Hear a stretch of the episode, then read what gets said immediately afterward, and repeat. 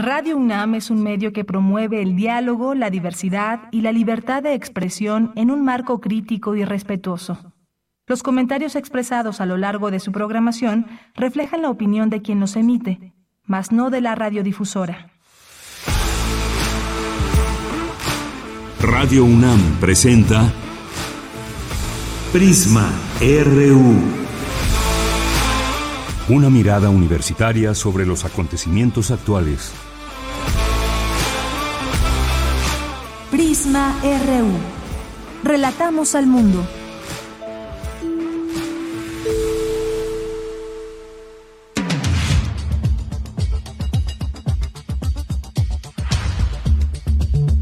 Muy buenas tardes, muchas gracias a ustedes que nos sintonizan aquí en Prisma RU de Radio UNAM.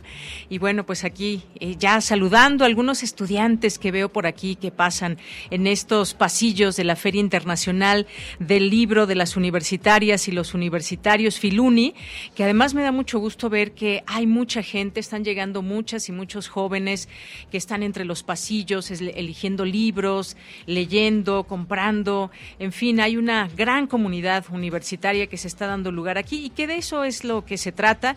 Ya es su quinta edición y hemos visto desde la primera hasta esta cómo ha, ha crecido y sigue teniendo pues esta posibilidad de unir caminos y también de generar todas estas sinergias entre las y los universitarios, otras universidades, por supuesto, aquí hay una presencia internacional importante y de esto platicaremos en un momentito más porque ya está por aquí Socorro Venegas, quien es escritora, directora general de publicaciones y fomento editorial de la UNAM, pero bueno, pues queremos invitarles a que si tienen tiempo, de verdad tengan, se den esa posibilidad y esa oportunidad para venir aquí a la Filuni, en el centro de exposiciones, aquí en Avenida del Imán. Está mm, pues muy céntrico de, de Ciudad Universitaria, pues sale un camión que los puede dejar hasta acá, así que pues esperamos su presencia en los distintos talleres también, en las distintas actividades, porque hay mucho que ofrecer. Vamos a estar hablando también del, del programa, de todas las actividades que también hoy restan, porque son muchas y ya lo estaremos platicando también a lo largo de esta misión. Pues yo soy Deyanira Morán y en nombre de todas y todos mis compañeros les invitamos a que se queden aquí con nosotros siguiendo este programa en vivo, por supuesto con invitadas e invitados que están participando directamente aquí en la feria y con estas distintas temáticas porque se nos abre un crisol de temas eh, a discutir, a debatir, que se ponen en la mesa desde el periodismo, la literatura, la música, hay hasta actuación en los pasillos. Así que dense esta oportunidad. Aquí estamos en Filuni, estamos aquí, esta presencia de Radio UNAM, que además tiene sus emisiones especiales, sus programas especiales que tendrá a lo largo de esta feria. Y también, bueno, antes de, antes de dar inicio a todo esto, tenemos un anuncio importante que les queremos comentar y es que eh, por causas de fuerza mayor la escritora Yoconda Belli se conectará a la Filuni vía remota, así que les invitamos a que la puedan escuchar en la feria en su conversación con Rosa Beltrán y Socorro Venegas y también pues les regalaremos su poesía publicada en material de lectura o también pueden seguir la transmisión a través de la señal de TV UNAM y redes sociales. Así que pues aquí por favor quédense con nosotras y nosotros en esta transmisión en vivo 96.1 de FM de Radio UNAM. Bien, pues eh, le doy la bienvenida a nuestra primera invitada que ya está aquí en esta cabina. Ella es eh, Socorro Venegas, les decía, escritora y es directora general de publicaciones y fomento editorial de la UNAM. ¿Qué tal, Socorro? ¿Cómo estás? Muy buenas tardes. Buenas tardes, doña Nira. Muchas gracias por recibirme en el espacio siempre tan querido, siempre eh, un espacio privilegiado aquí en Filuni, que es el de Radio UNAM.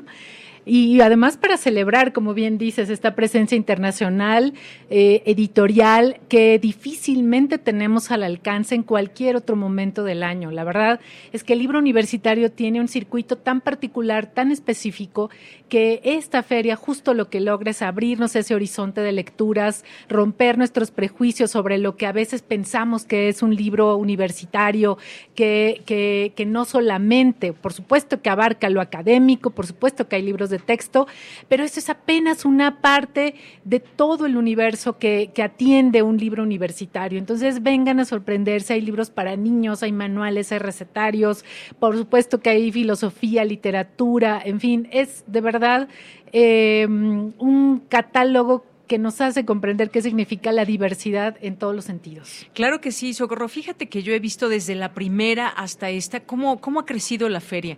Eh, Radio Nama ha estado transmitiendo desde aquella primera feria eh, internacional y veo hoy un, un trabajo que se refleja, un trabajo que se ha hecho a lo largo de estos años y que se refleja, porque veo que ha, ha crecido en números, en visitantes, se ve, creo que salta a la vista esto. Absolutamente. Eh, es una feria que ha ido creciendo, como han crecido también sus lectores. Yo creo que aquí, eh, imagínate, en 2017 se, se, organizó la primera Filuni. Eh, los chicos que nos visitaron en, en, esa época, pues ahora pueden estar ya, eh, tal vez ya egresaron de prepas, de CCHs y ahora están ya estudiando una carrera eh, nos alegra muchísimo ir acompañándoles, recibiendo a los nuevos estudiantes. Hoy aquí en Filuni, el rector hizo una entrega simbólica de algo que está ocurriendo en todos los planteles de prepas y CCHs.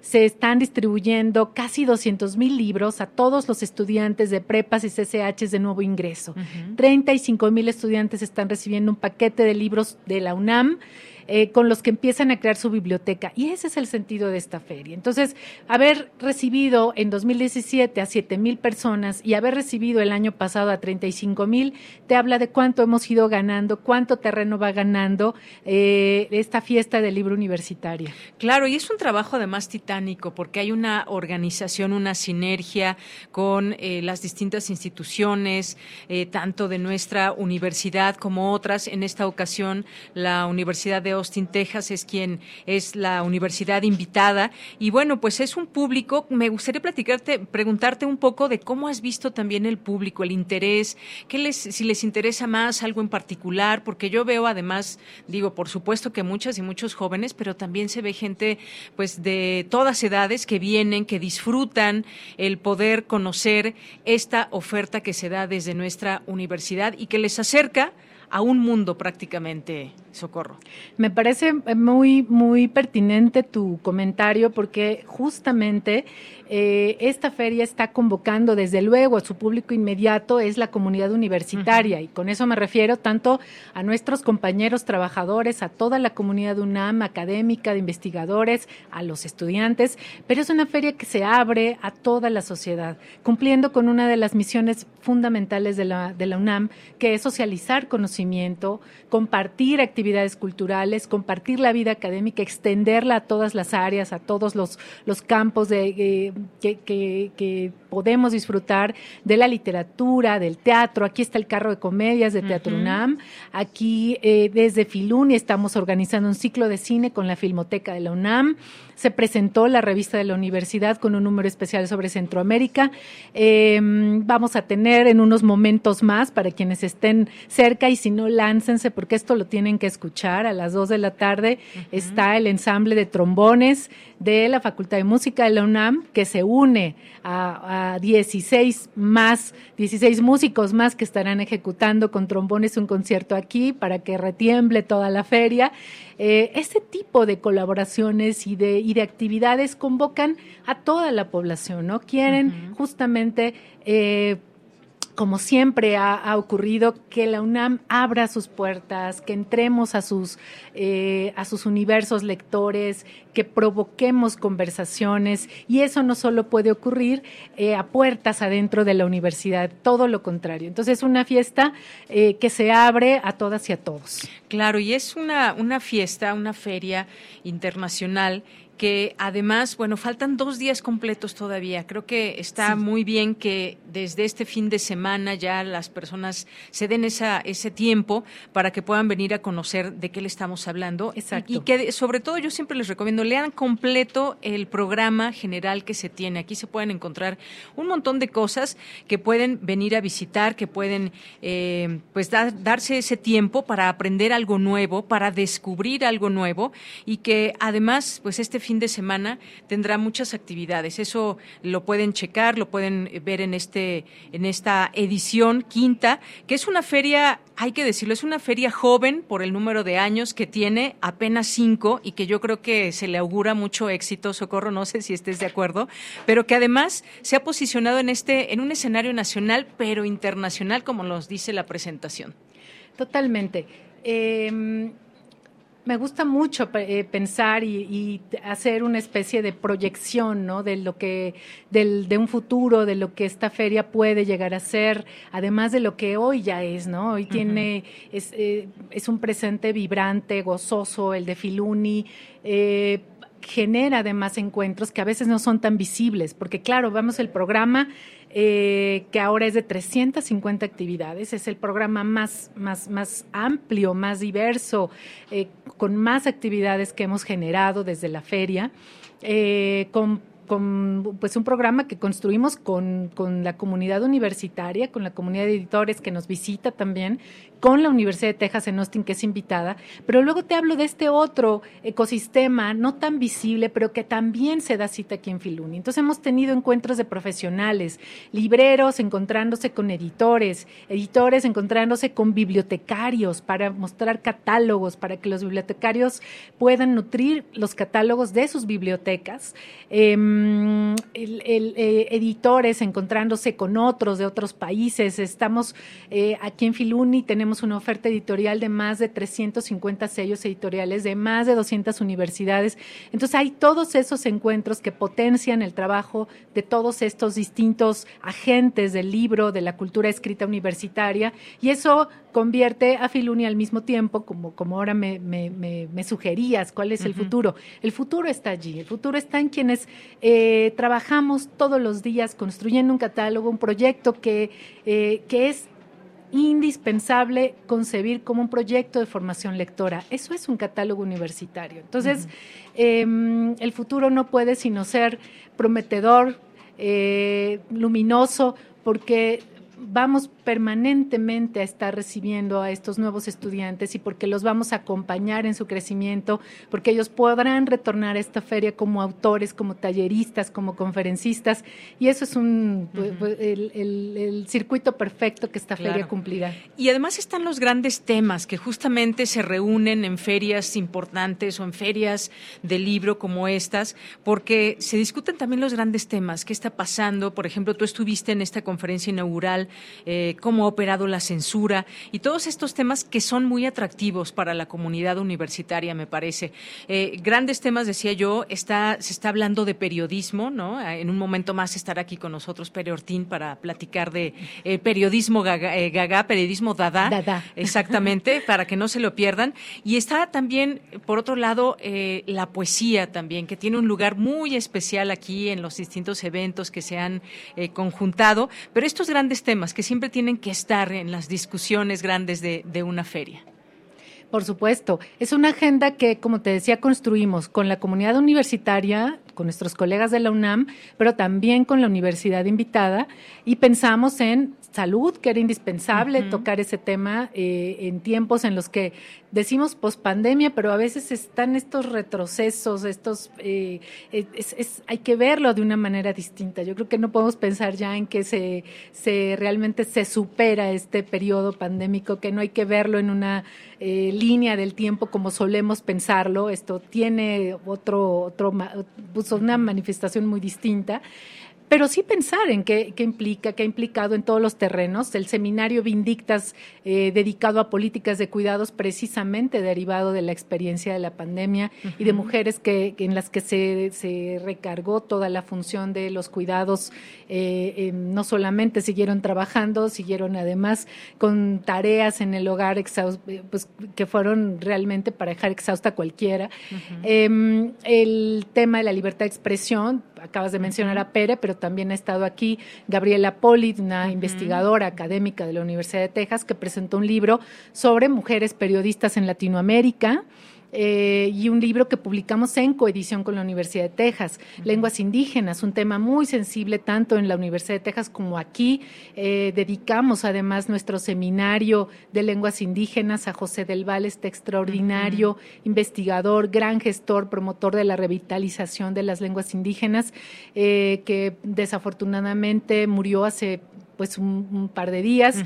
Y quisimos honrar su memoria también con este programa eh, otros temas como tecnología. Estarán aquí investigadores de la Universidad de Texas para eh, mostrarnos cómo funcionan las redes neuronales eh, humanas a través de la, del, del, funcionamiento de un robot. Entonces, los talleres que también están organizándose aquí gracias al gran sistema universitario de fomento de la lectura, Universo de Letras, cada una de las actividades pensadas eh, en un trabajo integral que combina esas líneas temáticas con todas las, las, actividades programadas. Claro, se nos abren muchas perspectivas.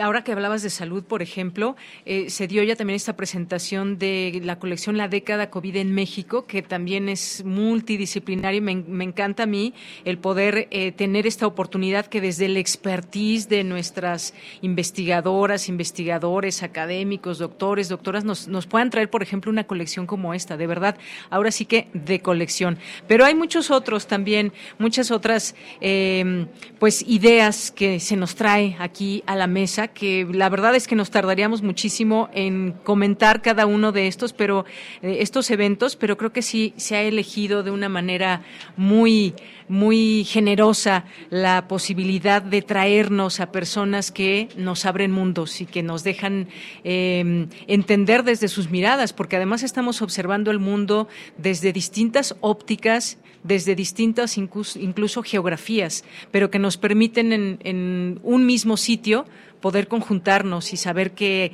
alguien piensa como yo, pero alguien piensa muy diferente y sin embargo el respeto siempre importante en todo esto. Así que, pues que siga esta feria, que siga la fiesta Socorro. Muchas gracias por, por estar aquí. Eh, pues un último mensaje para invitar al público, no solamente el que está aquí, que nos está escuchando, sino también a quienes nos están escuchando a través de Radio UNAM. Claro que sí, pues eh, agradecer muchísimo el trabajo de Radio UNAM en la más amplia difusión del programa de Filuni e invitarles a quienes no han venido y a quienes ya vinieron que vuelvan. Las editoriales están haciendo descuentos especiales. Em, las actividades son todas absolutamente gratuitas, la entrada es libre a la feria. Y, recordar esto que tú ya mencionabas al principio.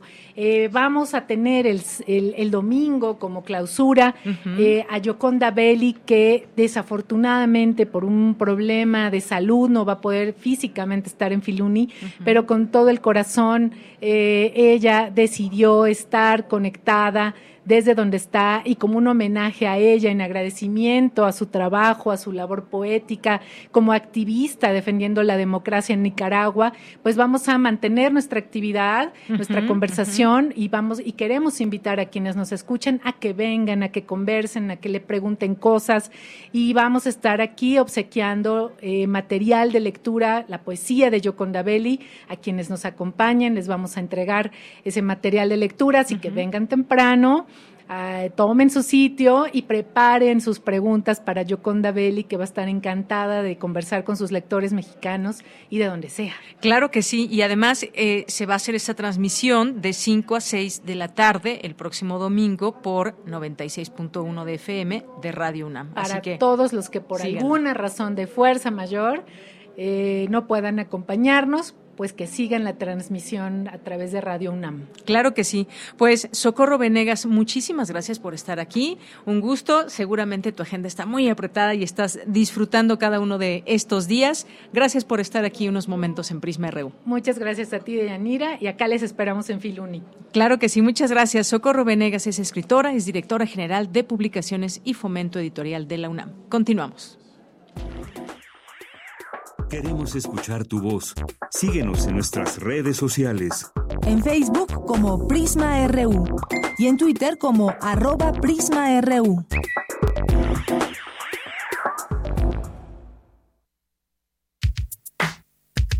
Prisma RU.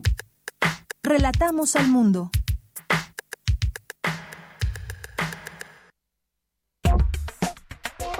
Tu opinión es muy importante.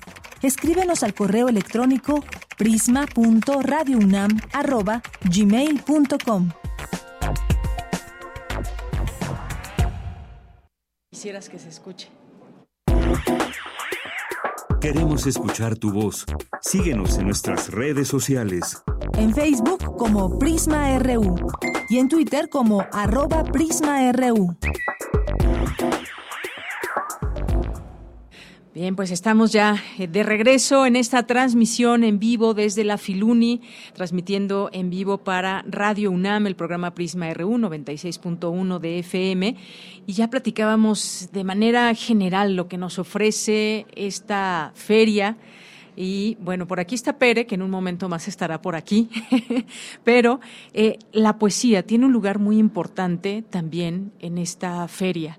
Y algo, y es algo que me parece muy importante, algo que nos acerca a mm, a un mundo visto desde un lenguaje quizás em, que nos acerca también a muchas cosas que están pasando en el mundo, que pasan en el México eh, de hoy y que pues son temas que se tienen que abordar, pero ¿cómo se abordan desde la poesía? Hoy nos acompaña Balam Rodrigo, él es poeta y escritor chiapaneco, ganador del Premio Internacional de Poesía Jaime Sabines 2014, ha coordinado talleres de lectura, creación de poesía en varias entidades del país, colaborador de diversas publicaciones con artículos de divulgación científica, crónica, eh, cuento, ensayo y poesía, Premio Nacional de Poesía Aguascalientes por el libro Centroamericano de los Muertos, Premio Nacional de Poesía Amado Nervo 2017 por Marabunta. Bienvenido, Balam. Gracias por estar aquí. Muchas gracias, Dayanira, y gracias al público que nos escucha. Y también eres biólogo. Sí, estudié aquí en la UNAM, en la Facultad de Ciencias, y también en el Instituto de Biología, donde realicé mi maestría en Ciencias Biológicas. Estoy en una formación científica. ¿Y fuiste futbolista también? También jugué fútbol entre cuatro y cinco años, es decir, me he dedicado a oficios relacionados con la disciplina. Oye, ¿y cómo, cómo caes a decir, bueno, pues esto es lo mío, la poesía? ¿Cómo platícanos un poco de este proceso, porque me imagino que fue así, un proceso eh, que te lleva a decir esto es lo mío y que te has ido por ese camino. ¿Cómo, ¿Cómo fue ese proceso para decir esto es lo mío, la poesía?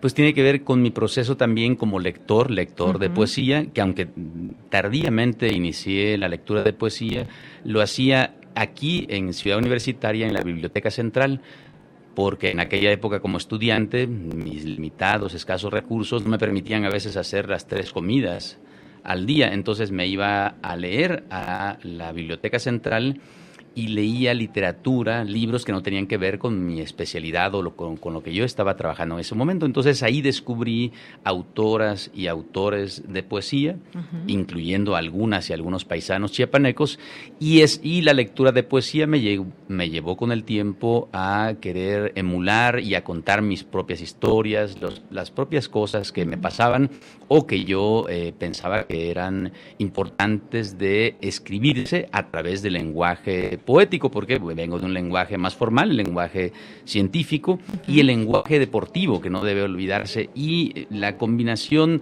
de estos lenguajes también me parece que es, cercana la literatura científica, la misma ciencia, a la poesía. Los lenguajes y también los lugares que nos, que nos van abriendo brecha. En el caso tuyo, Chiapas. ¿Qué, es Chiapas? Es esta inspiración, eh, te sitúa tanto geográficamente como pues todas las características que puede haber ahí e incluso estos temas como la migración que tú abordas muy bien en tu poesía. Sí, además de esta exuberancia y de esta belleza de su paisaje natural, lo que también quise hacer y reflejar en la poesía, sobre todo en la tetralogía de libros enfocados en la migración, el movimiento, el tránsito de las personas migrantes de Centroamérica y de otras latitudes que atraviesan Chiapas, era ese otro paisaje, un paisaje humano, doliente, doloroso, terrible, de las infamias y reflejar y retratar a través de la poesía testimonial documental el horror, el terror, la infamia que padecen por parte principalmente de las instituciones del Estado mexicano, estas personas que son las más vulnerables de nuestro continente y muchas de ellas de nuestro país y de esta región centroamericana. Y además como habitante de esa región del mundo, habitante natural, lo digo así porque mi padre y mi familia se dedicaban a vender, también vendíamos nosotros como indocumentados, pasábamos a Guatemala y regresábamos a México, a Tapachula, donde vivíamos, para hacer la vida. Entonces, ese mundo lo retrato yo en mi poesía, el propio mundo familiar, el mundo de esa región de la frontera sur y obviamente este eh, paso de los migrantes, este éxodo, ¿no? que es tan terrible y que es verdaderamente un infierno en muchos sentidos para estas personas y que se necesita también mucha sensibilidad, ¿no? Para comprender, para eh, pues entender todos estos eh, procesos y no, no acostumbrarnos tampoco a un, eh, a un mundo que vive pues eh, acuchillado de alguna manera por estas historias que se deben también de contar y que lo, la cuenta se cuenta mucho desde el periodismo, pero en la poesía cómo cómo es ese lenguaje. En alguna entrevista tú mencionabas que pues eh, querías que toda la gente te entendiera y que en estos recitales que has tenido en algún momento, en muchas ocasiones, pues hay gente que se te acerca y te dice, es que yo me vi reflejado, o alguien más, esa, esa persona que describiste, esa manera y todo, era mi hijo. ¿Cómo, cómo entiendes toda esta parte?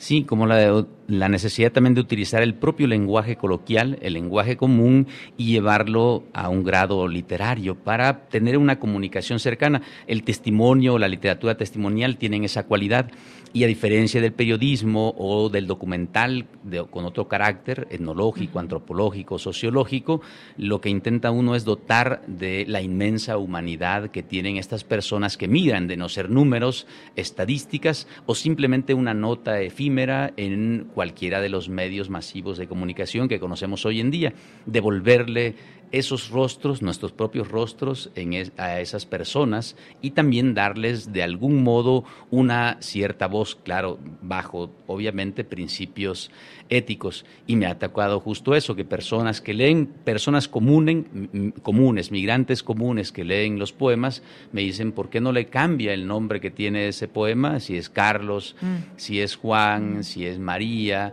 etcétera, por mi nombre, porque esa historia me pasó a mí o le pasó a alguien de mi familia. Creo que esa es una de las, de las cosas eh, más potentes que tiene la literatura y en este caso la poesía, la capacidad de que las personas puedan reflejarse en un poema como si fuera un espejo y que no refleja solamente lo inmediato, sino a profundidad un rostro histórico mucho más profundo, es decir, nuestra verdadera historia.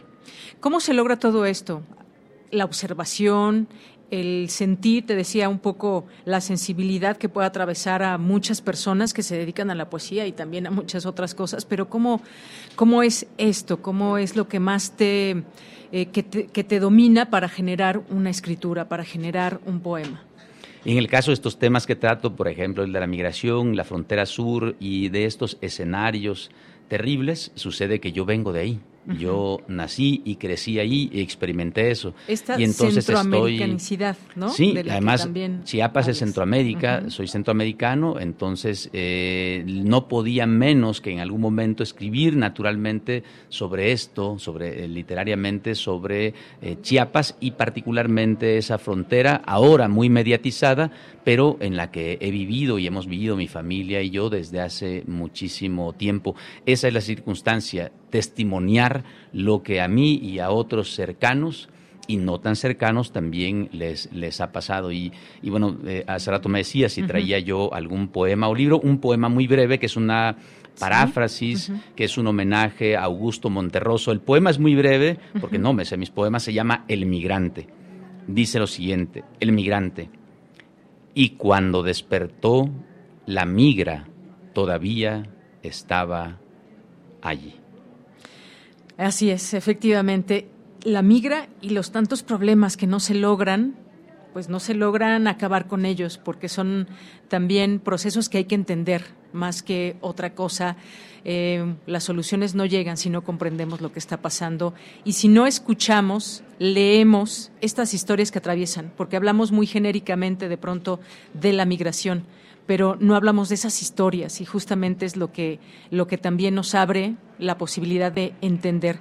Em, Balam, eh, Rodrigo, eh, hoy participaste en un recital, de hecho te sacamos prácticamente de este recital de poesía, un encuentro donde jóvenes creadoras y creadores comparten el espacio con figuras consagradas de la literatura.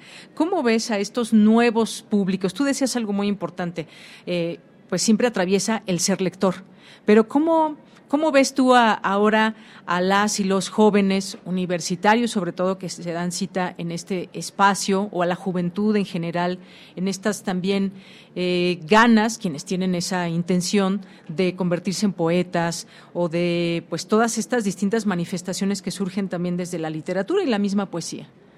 Sí, y que em, pues me parece que ahora hay una mayor disponibilidad y medios para poder leer poesía y acceder a ella a través de otras plataformas, las electrónicas, eh, pero en el fondo no, yo considero que no hay una diferencia entre la plataforma electrónica, llámese video o grabación o proyección, y la antigua tablilla de arcilla donde se encontró el poema de Gilgamesh.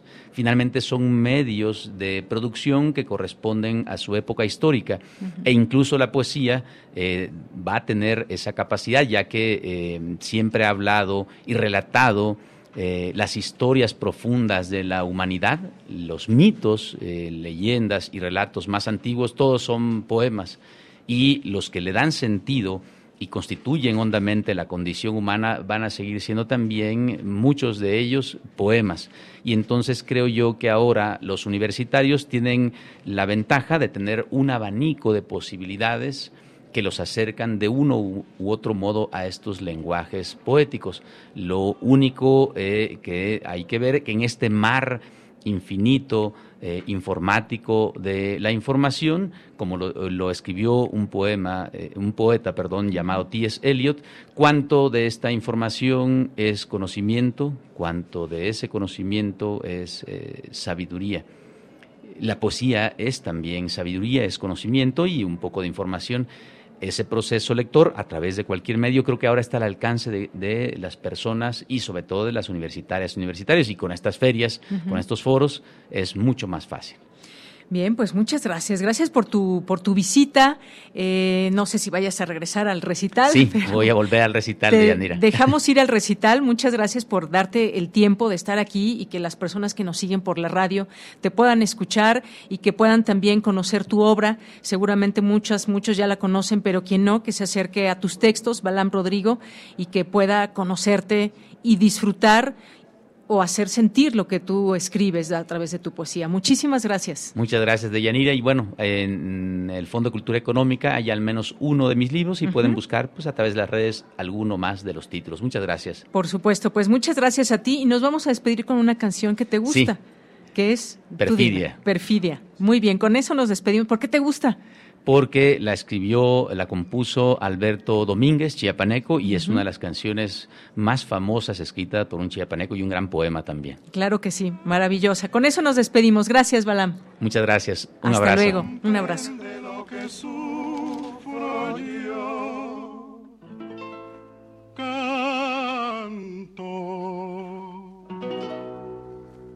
pues ya no puedo sollozar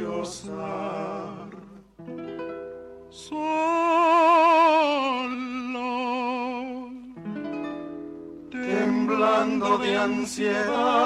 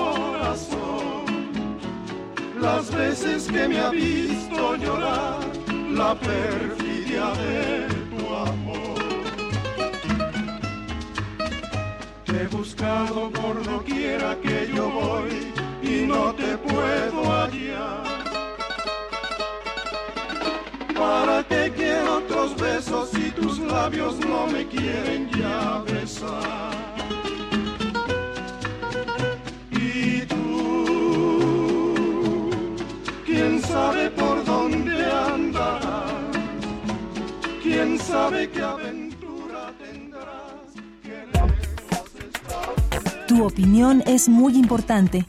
Escríbenos al correo electrónico prisma.radiounam@gmail.com.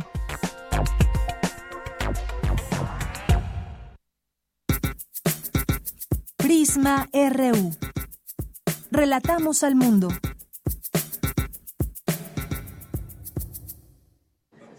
Bueno, pues ya estamos aquí de regreso después de escuchar Perfidia y después de tener aquí a nuestro invitado Balam Rodrigo. Bueno, pues ahora un tema que me gusta mucho, por supuesto, el periodismo. Nos acompaña aquí ya Pera Ortín, que es periodista español, fundador del movimiento crítico Periodismo Dada, 11 años en televisión española, 15 escribiendo en La Vanguardia, 10, 10 dirigiendo la revista Altair, Periodismo Dada, un libro pues mm, muy bello, no sé qué más adjetivo ponerle, muy divertido, muy intenso de pronto. ¿Cómo Pro- estás, Pera? ¿Qué tal? ¿Cómo estás? Gracias por, por traerme a vuestro programa eh, y un saludo a vuestros oyentes. A ver, ¿provocador te vale? la- Provocador, claro, ¿Sí? ¿Te claro vale que este sí, adjetivo? porque estás como rompiendo con lo tradicional.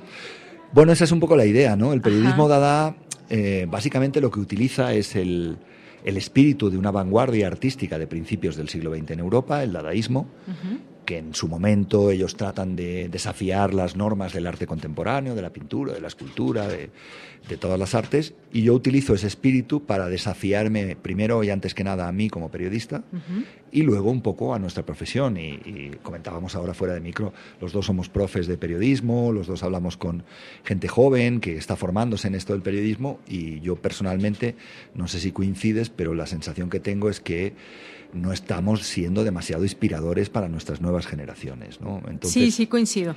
esa idea de, de, bueno, pues que hay que hay que remover el caldo a ver qué tipo de comida nueva sale. Claro, porque- no han pasado solamente años desde que estudiamos periodismo tú y yo en algún momento Sí. en nuestra un- respectiva universidad, yo aquí en la UNAM, en Ciencias Me Políticas. estás llamando mayor. No, no, no, dije est- en el momento en que estudiamos Es tú y yo. Sí, sí. Y, y bueno, ha cambiado, no solamente han pasado los años, sino ha cambiado mucho la forma de hacer periodismo. Las nuevas tecnologías nos han llevado a otro, a otro sitio y otra forma de relatarnos. Entonces tenemos que romper en algún momento. Fíjate que los dos tenemos encima de la mesa un aparato que es un celular, eh, pues que nos ha Aquí cambiado la traigo vida. tu libro, de Ajá, hecho. Por ejemplo, mi libro se puede descargar, es totalmente gratuito, eh, se puede descargar y la gente lo puede llevar y leer en el, en el camión. Así se llama, periodismo dada. Así se llama. Y, y ese aparato, ese, el celular que cambió nuestras vidas y nuestra manera de comunicar, en muchos aspectos tecnológicos ha entrado a formar parte de la vida periodística, pero en muchos otros aún parece como que viviéramos en el periodismo del siglo XX. ¿no? La información, la noticia, la actualidad, como cosas que nadie sabe bien bien cómo se define eso, nadie sabe realmente lo que son y que parecen como cárceles que nos encierran y no nos permiten crear de otras maneras. ¿no? Yo me planteo eh, la necesidad de buscar la belleza, de utilizar las herramientas de las artes contemporáneas para crear también periodismos, haciendo con, ejerciendo con respeto y con mucho trabajo nuestra profesión, reporteando, haciendo entrevistas, haciendo todo el trabajo de investigación que sea necesario para cada historia. ¿no? Pero al final del día parece como que hayamos obligado- eh, olvidado una función fundamental de los seres humanos que es buscar la belleza, ¿no? buscar las cosas hermosas. Antes estabas hablando de poesía, qué hermosura más grande, ¿no? Cuando lees unos versos que te emocionan y que te llevan a lugares bellos de, de cuando lo estás leyendo. Pues parece que, que- que seamos todo el día como topógrafos de la realidad, ¿no? Estamos ahí como una cosa así medio gris. Yo, yo no, no, no quiero eso para mis periodismos y creo que, que ese es un desafío fundamental que podemos ejercer en nuestros periodismos. Claro, por supuesto. Y, y también podemos hablar de esa, digamos, rebeldía. Es un, es un libro también bastante Sí. eh, que se revela contra, digamos, lo ya establecido. ¿Con qué, con qué se debe romper? ¿Con qué no? Eh, ahora, pues mucha gente eh, hace periodismo de otra forma, decía, a través de esto, aquí tienes tu computadora completa y haces un video y ya relataste y demás, pero ¿cómo, con qué se debe romper? y con qué definitivamente a lo mejor no. Cuando hablamos a lo mejor de esta objetividad, subjetividad, ¿cómo, ¿con qué se rompe? ¿Con yo, yo creo que hay eh, algunas cuestiones básicas que tienen que ver con el rigor, con la honestidad y con la seriedad en el trabajo que deben permanecer. Con la manera en cómo nos acercamos con respeto a la realidad, como entrevistas a una persona que te está contando su historia, ahí sí hay que mantener las normas clásicas del oficio, del trabajo periodístico de toda la vida. Y eso yo no, no, no lo discuto y, lo practico y me parece que es relevante relacionarse con otros seres humanos que tienen a bien contarnos su historia, que fíjate qué hermoso es también, ¿no? Que a alguien tú le preguntes y te conteste y que tú con eso construyas tu trabajo, crees tu trabajo, ¿no?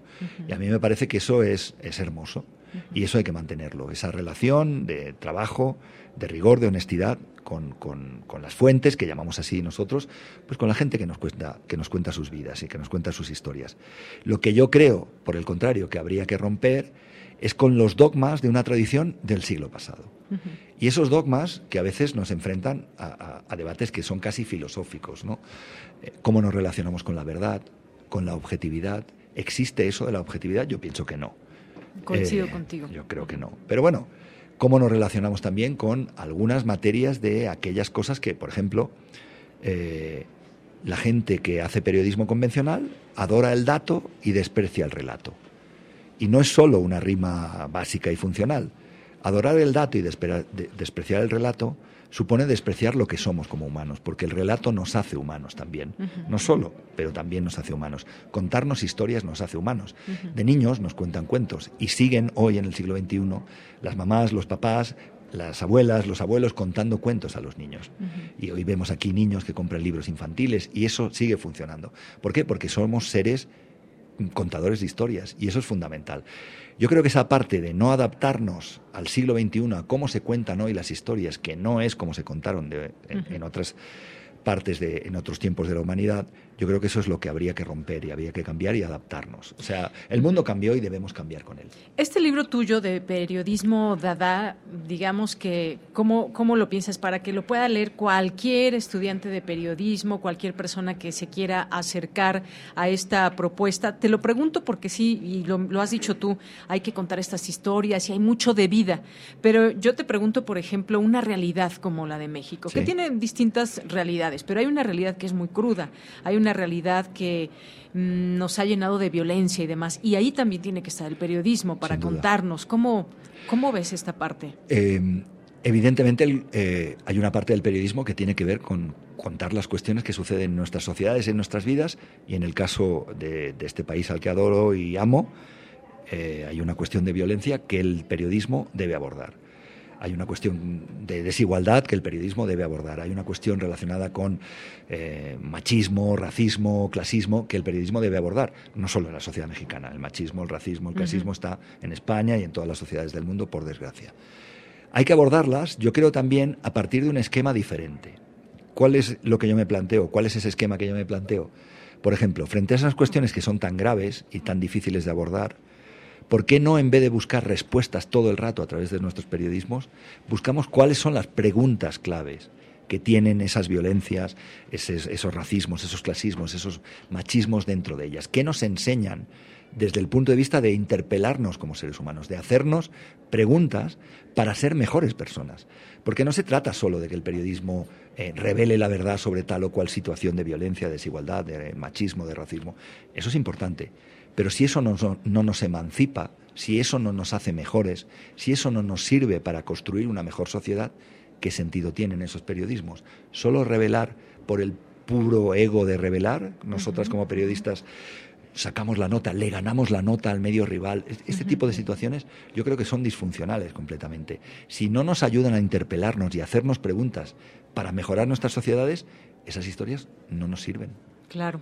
Bueno, pues seguimos platicando aquí con Pera Ortín, periodista español, sobre su libro, pero también sobre cómo entender estas realidades que hay en los países, que tú además has viajado muchísimo, y, cómo se cuenta una historia de un país, cómo se cuentan los problemas que hay, y que eso sí son compartimos problemas, pero hay problemas únicos en cada país, ¿no? Aquí a lo mejor quizás no existe como tal un tema de terrorismo, pero sí existen otras cosas como el narcotráfico, en fin. Y también hay muchas buenas cosas que contar, por supuesto, que de pronto, y, y, en algún momento alguno de mis alumnos me preguntaba eso, ¿no? Que si solamente el periodismo cuenta o debe de contar lo malo y lo que se debe cuestionar, como pues se debe hacer con los gobiernos y demás, ¿no? ¿Qué, qué podrías responder? Eh, yo creo que yo le respondería a tu alumno que evidentemente tenemos que contar las partes defectuosas de nuestras sociedades. Tenemos que hablar de, pues de eso, de la violencia, del narcotráfico, de la corrupción, todas esas cuestiones que están en nuestros países y que son fundamentales de retratar porque forman parte de la realidad.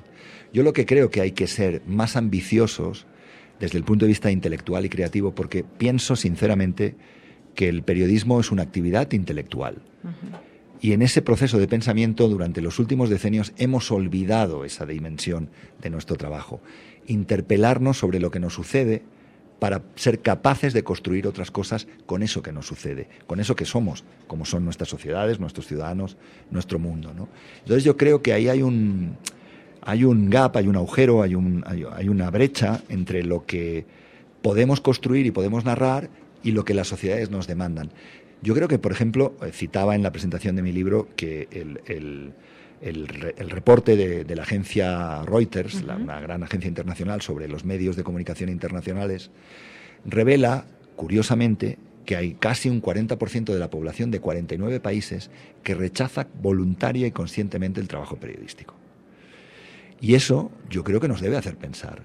¿Por qué la gente no nos quiere leer, no nos quiere escuchar, no nos quiere ver? ¿Qué pasa ahí? ¿Qué, qué, qué disfunción ha habido en esa relación que manteníamos con nuestros radioescuchas, con nuestros espectadores, con nuestros lectores. ¿Qué se ha roto ahí, en esa hipotética pareja que hubo durante tanto tiempo? Evidentemente hay una dimensión tecnológica, lo que hablábamos de los celulares y de las computadoras, pero hay otras cosas más que tienen que ver con los sentimientos y las ideas. No se trata solo de explicar cosas buenas o periodismo positivo que le llaman por ahí y tal. No, a mí eso no, no me parece razonable. Hay que eh, abordar un análisis complejo de la realidad, pero también no podemos convertirnos en soñadores cotidianos del apocalipsis. Eh, yo estos días que por el jet lag me despierto muy pronto y tal, miro los noticieros de las televisoras mexicanas y parece que a las 5 de la mañana el mundo se va a caer y van a, van a llover ranas sobre Egipto de nuevo y, y, el río Nilo, como en la Biblia, se va a desbordar y va, va a destruirlo todo. ¿no?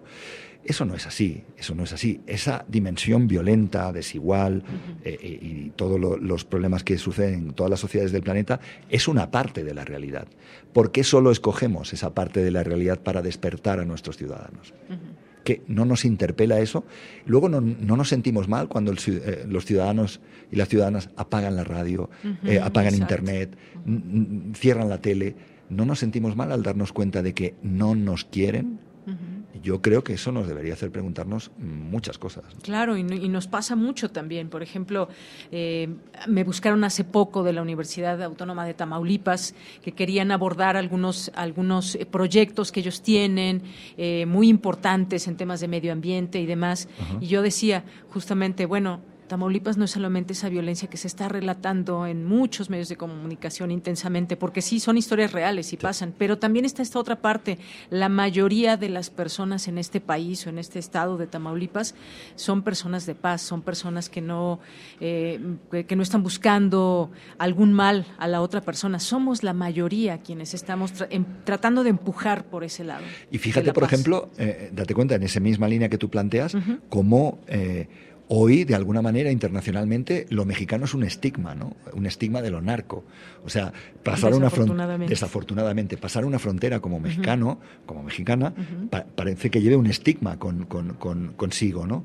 Y yo creo que eso es complicado de asumir, porque Evidentemente, cualquier persona que viene a este país sabe que la gente es maravillosa, que la gente es agradable, que la comida es riquísima, que, mm, bueno, pues tiene todos los problemas que tienen todas las sociedades del planeta, como cualquier sociedad del mundo.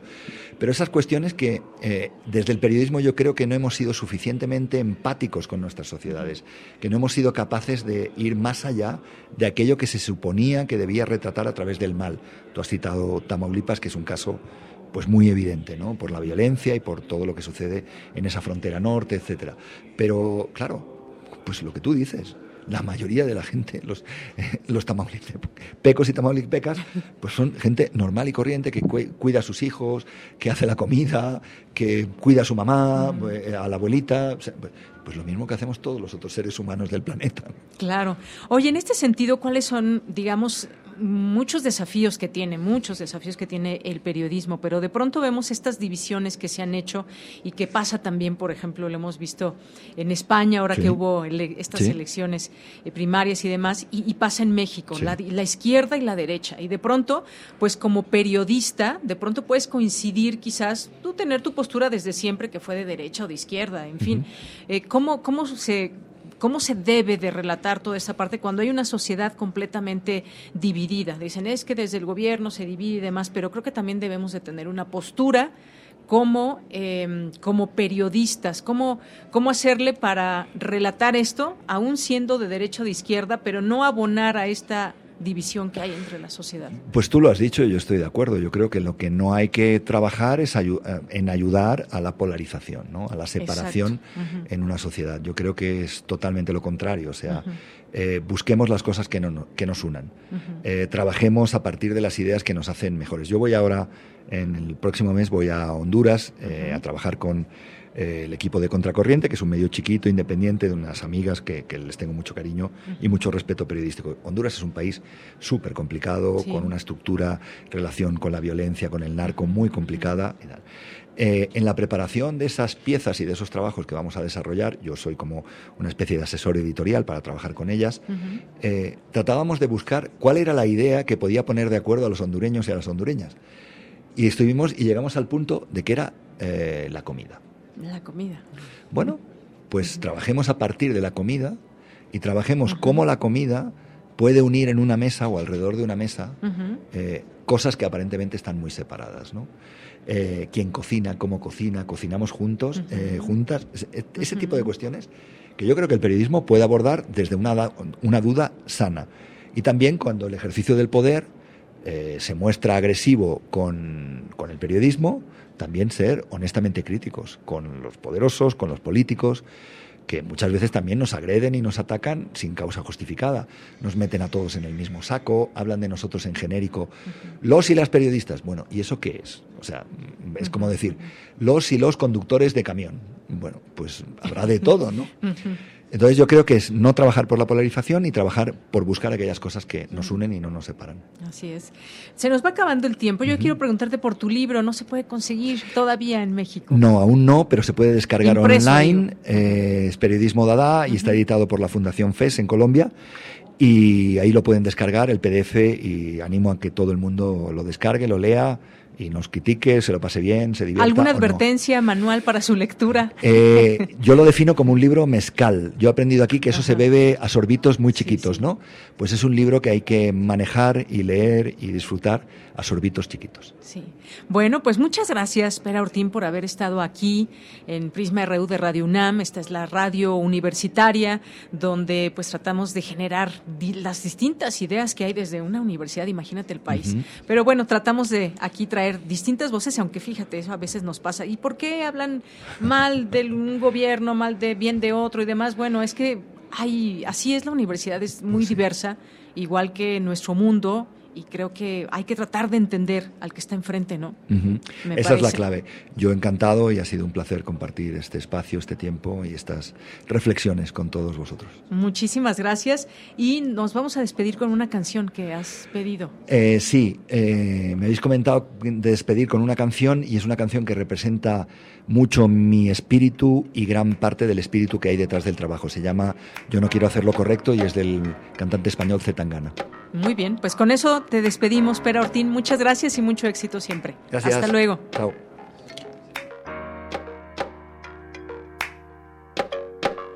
Yo no quiero hacer lo correcto. esa mierda ya no tengo tiempo. No vas a escucharme un lamento. esa puta mierda ya no tengo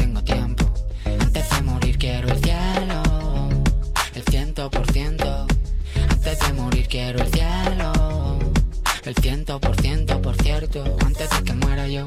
Pienso follarte hasta borrar el límite entre los dos. Antes de que muera yo, quiero jugar con mi vida hasta verle perdió el valor. Antes de que muera yo, le mato a él y a quien venga detrás. No le temo al dolor, tengo más cuarta.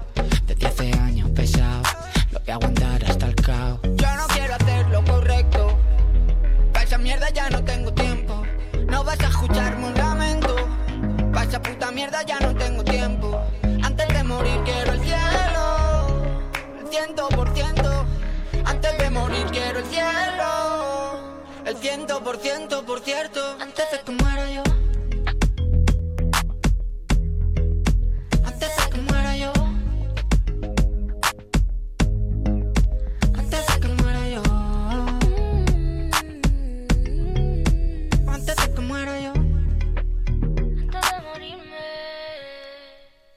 Vámonos de aquí para no volver. Y si volvemos, que esté solo para hacerlo llover. Vámonos de aquí, no quiero esperar. El cielo está en algún otro lugar. Quiere mi tiempo, no tengo más. Sin ser gitana, tengo compás. Todo el día working sin descansar.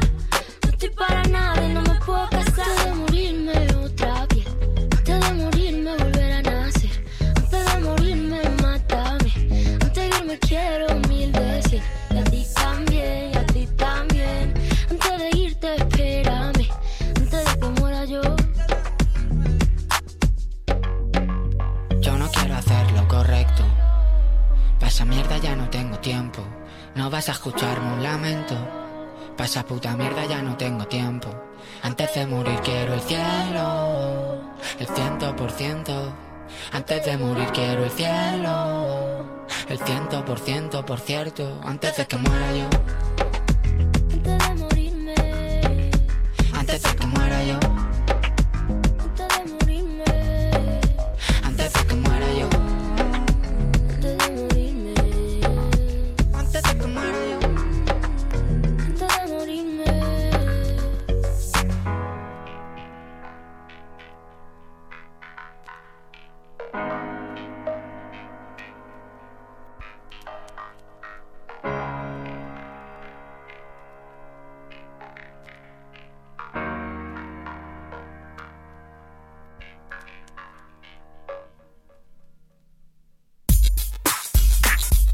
Prisma RU.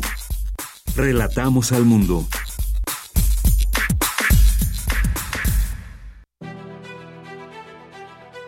Álvaro Mutis, creador de Macrol el Gaviero.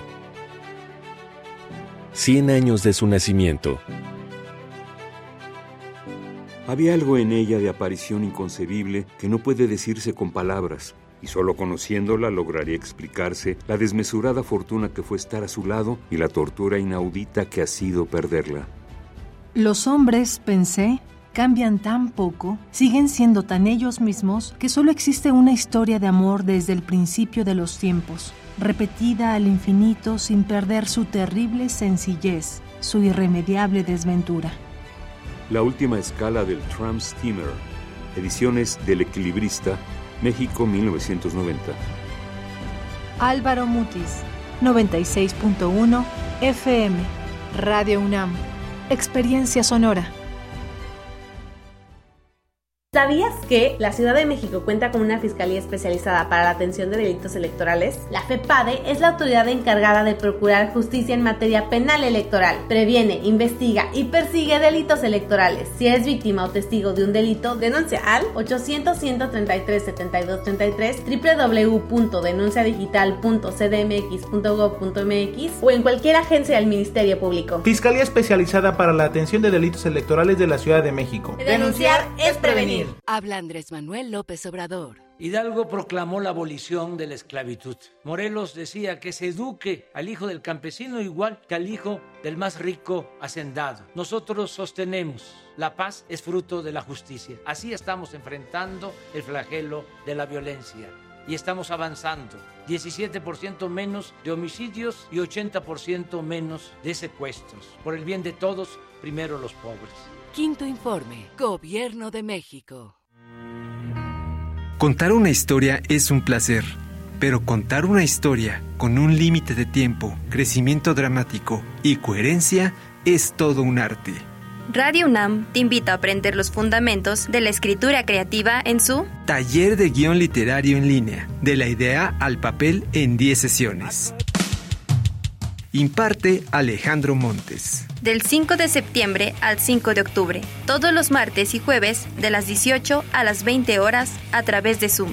Informes e inscripciones en cursosrunam.gmail.com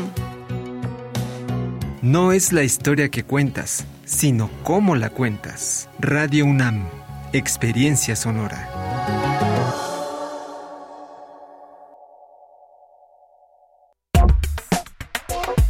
Opinión es muy importante. Escríbenos al correo electrónico prisma.radiounam@gmail.com.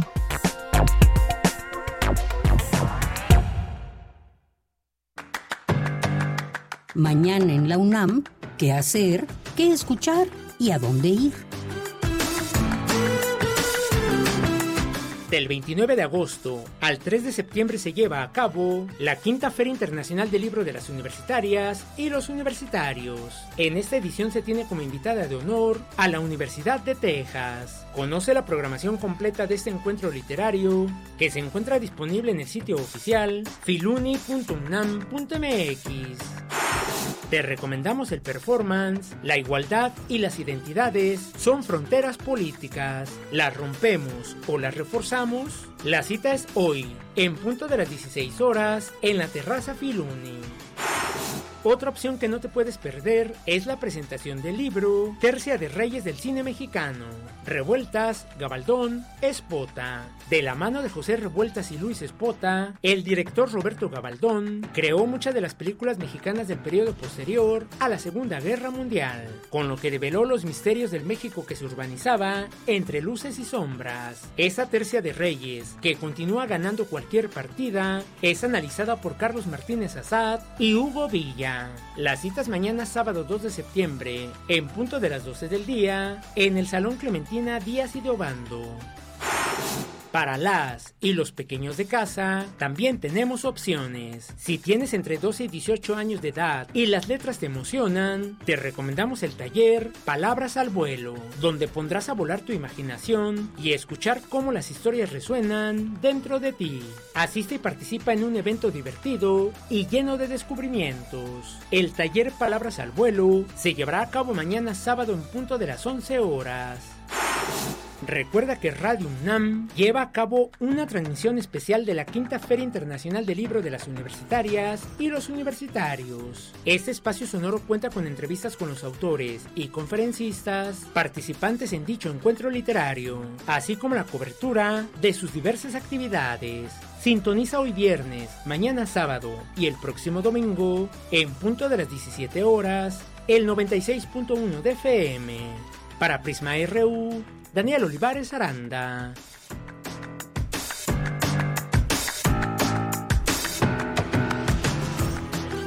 Bien, estamos de regreso aquí en Radio UNAM. Se trasladó aquí a la Filuni, a a la Feria Internacional del Libro de las Universitarias y los Universitarios. Y estamos con mucho gusto, mucho agrado. Eh, pues relatando un poco de lo que sucede aquí. Recuerden que ya está el fin de semana y hay muchas actividades. Y también tenemos este aviso, les recordamos que por causas de fuerza mayor la escritora Yoconda Belli se conectará a la Filuni vía remota, la pueden escuchar en la feria en su conversación con Rosa Beltrán y Socorro Venegas.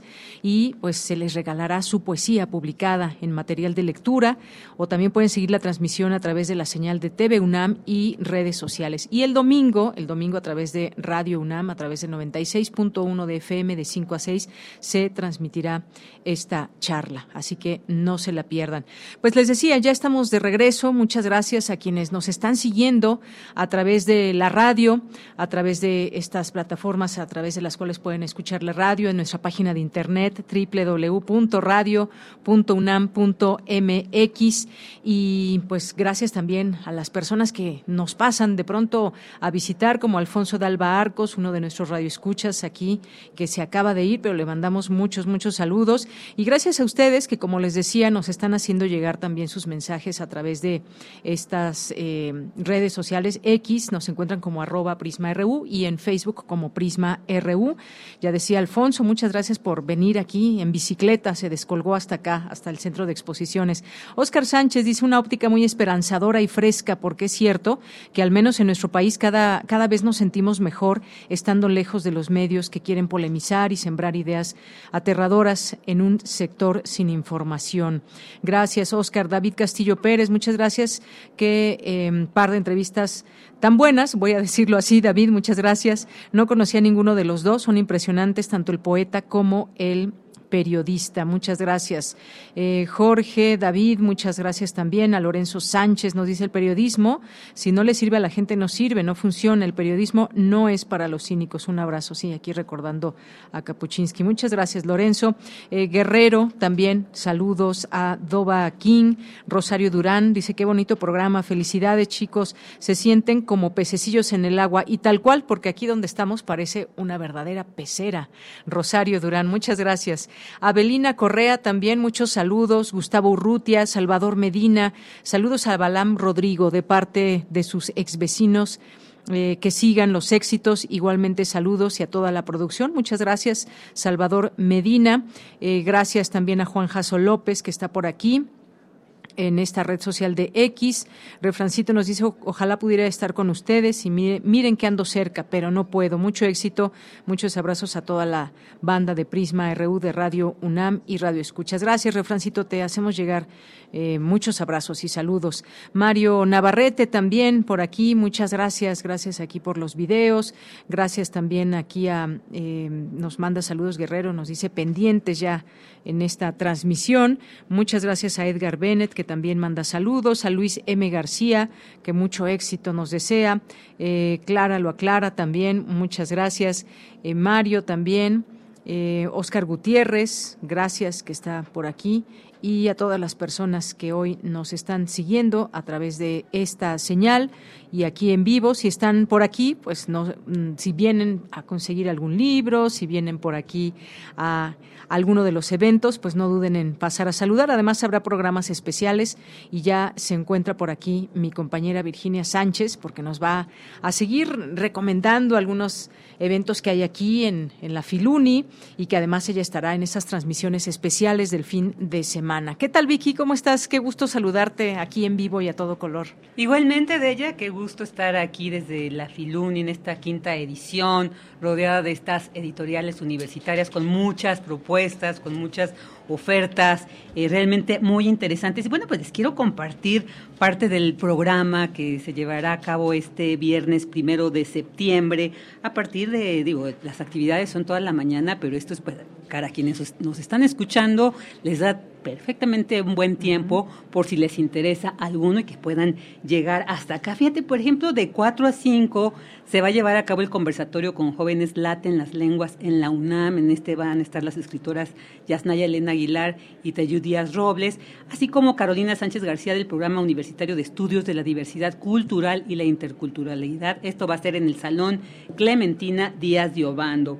Y en el marco del seminario de Vindictas Políticas de Cuidado, en esta la cuarta sesión que se lleva a cabo de 5 a 6 de la tarde, que se va a abordar el tema Tercera Edad, Nuevas Formas de Envejecer, con Angelina Muñiz Huberman de la UNAM y con Karen Fingerman de la Universidad de Texas, que recordando que es la universidad invitada en esta edición, también se va a llevar a cabo en el Salón Clementina Díaz y Obando. Ahí sí que pueden llegar a las dos actividades en este mismo espacio. Y bueno, también va a estar a las cuatro la mesa de diálogo Agua y Medio Ambiente en México y Estados de América, desafíos en común, soluciones compartidas, un tema también muy interesante. Van a participar Jane Cohen, David Eaton, Norman Fowler e Isabel Kerry Héctor de la Universidad de Texas como parte de estas más de 60 actividades que esta universidad nos va a compartir en esta Filuni 2023. También a las 5 de la tarde, fíjense que la presentación de un libro muy interesante, Intimidades de Frontera, Mujeres, Ayoreo y Economía Sexual del Chaco paraguayo, donde bueno se aborda la historia de jóvenes que intercambian sexo por dinero o por bienes materiales con hombres no indígenas en el contexto de las colonias menonitas asentadas en la región. En esta presentación van a participar Paola Canova y Patricia Isla Salinas, también de la Universidad de Texas en Austin, y este evento se va a llevar a cabo en el Foro Sin Fronteras.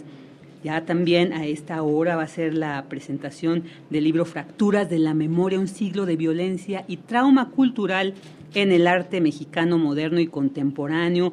Aquí, bueno, pues es una reflexión de especialistas sobre el arte mexicano de los siglos XX y y analizan pues el poder del arte que tiene para enfrentar el exceso de violencia que se vive a diario, tanto de forma individual como colectiva. Aquí van a participar Dina Comisarenko Mirkin y Juan Carlos Olmedo, bueno, también Einda Sáenz Romero de la Facultad de Psicología. Esto se va a llevar a cabo en el Salón Matilde Montoya. Y un, fíjate que una mesa de diálogo también, que es Hablemos Escritoras, las muchas formas de hablar de literatura, donde pues el objetivo va a ser promover la literatura en español escrita por mujeres.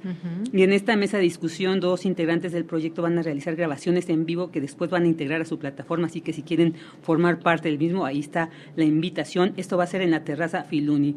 Y una clase magistral muy interesante, escritura creativa, es para mm. quienes deseen, ya escriban o deseen escribir cuento o novela, bueno, pues va a ser una clase magistral donde se van a compartir algunas técnicas narrativas y la va a impartir el profesor Brett Johnston del Michener Center for Writers de la Universidad de Texas. Y aquí pues nos va a compartir varios aspectos de la narrativa desde una perspectiva práctica, así como algunas estrategias para lograr una práctica de escritura productiva y sostenible.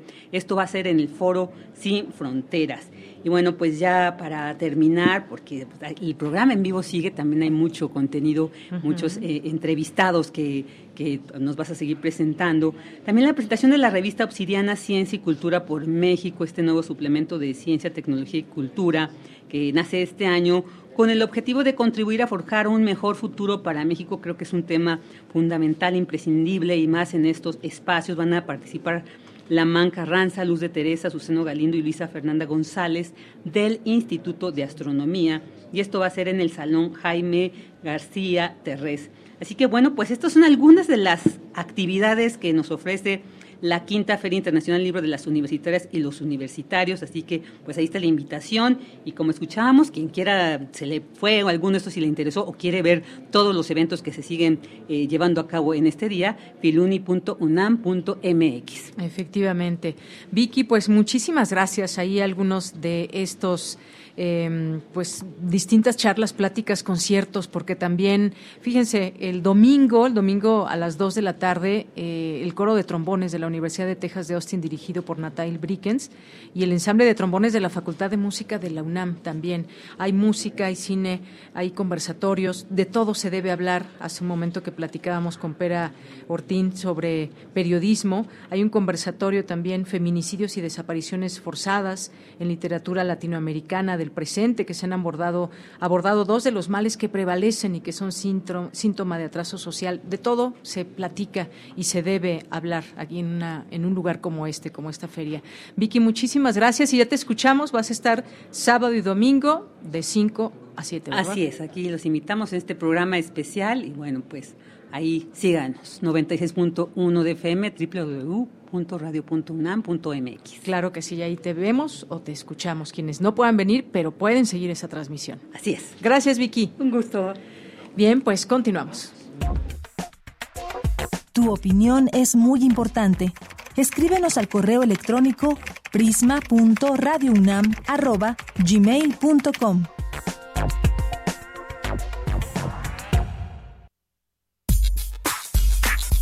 Prisma RU. Relatamos al mundo.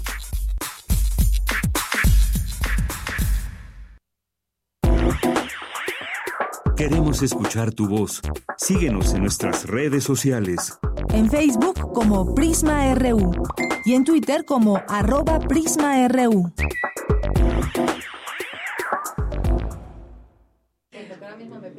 Bien, estábamos platicando aquí eh, tras bambalinas o fuera de micrófonos con Nuria Barrios en torno, es que les estamos pidiendo a cada invitada, invitado, que nos podamos despedir de su entrevista con alguna canción. Así que si en el camino, Nuria eh, Barrios, eh, te viene a la mente una canción que quieras que se escuche, ya nos dirás. Por lo pronto, pues te doy la bienvenida a este espacio aquí en Prisma RU de Radio UNAM como parte pues de este acercamiento en esta Feria Internacional del Libro. Muchas gracias, encantada de, de estar aquí. Pues muchas gracias. Nuria Barrios, déjenme decirles, ella es escritora, es traductora y doctora en filosofía, es autora de las novelas Todo arde, El alfabeto de los pájaros y Amores patológicos, de los libros de relatos 8 centímetros, El Su sentimental y Balearia, y de los libros de poemas La luz de la Dínamo, ganador del Premio Iberoamericano de Poesía Hermanos Machado, Nostalgia de Odiseo y El hilo de agua, ganador del Premio Ateneo de Sevilla. Como cuentista está presente en numerosas antologías la más reciente Tsunami, Miradas Feministas, que muy buen, un, buen eh, mirada desde distintas mujeres a este tema del feminismo. Bienvenida, Nuria Barrios. Aquí me tenéis para lo que deseéis. Muchas gracias. Pues sobre todo lo que has venido a hacer aquí, que es estar en este, en estos conversatorios, en esta posibilidad de acercarnos a, conocer tu trabajo, pero también a maravillarnos de todas estas eh, formas que tiene la literatura de expresarse y que una, una parte muy importante es la traducción, porque gracias a eso pues podemos, podemos leer muchos libros en nuestro, en nuestro idioma.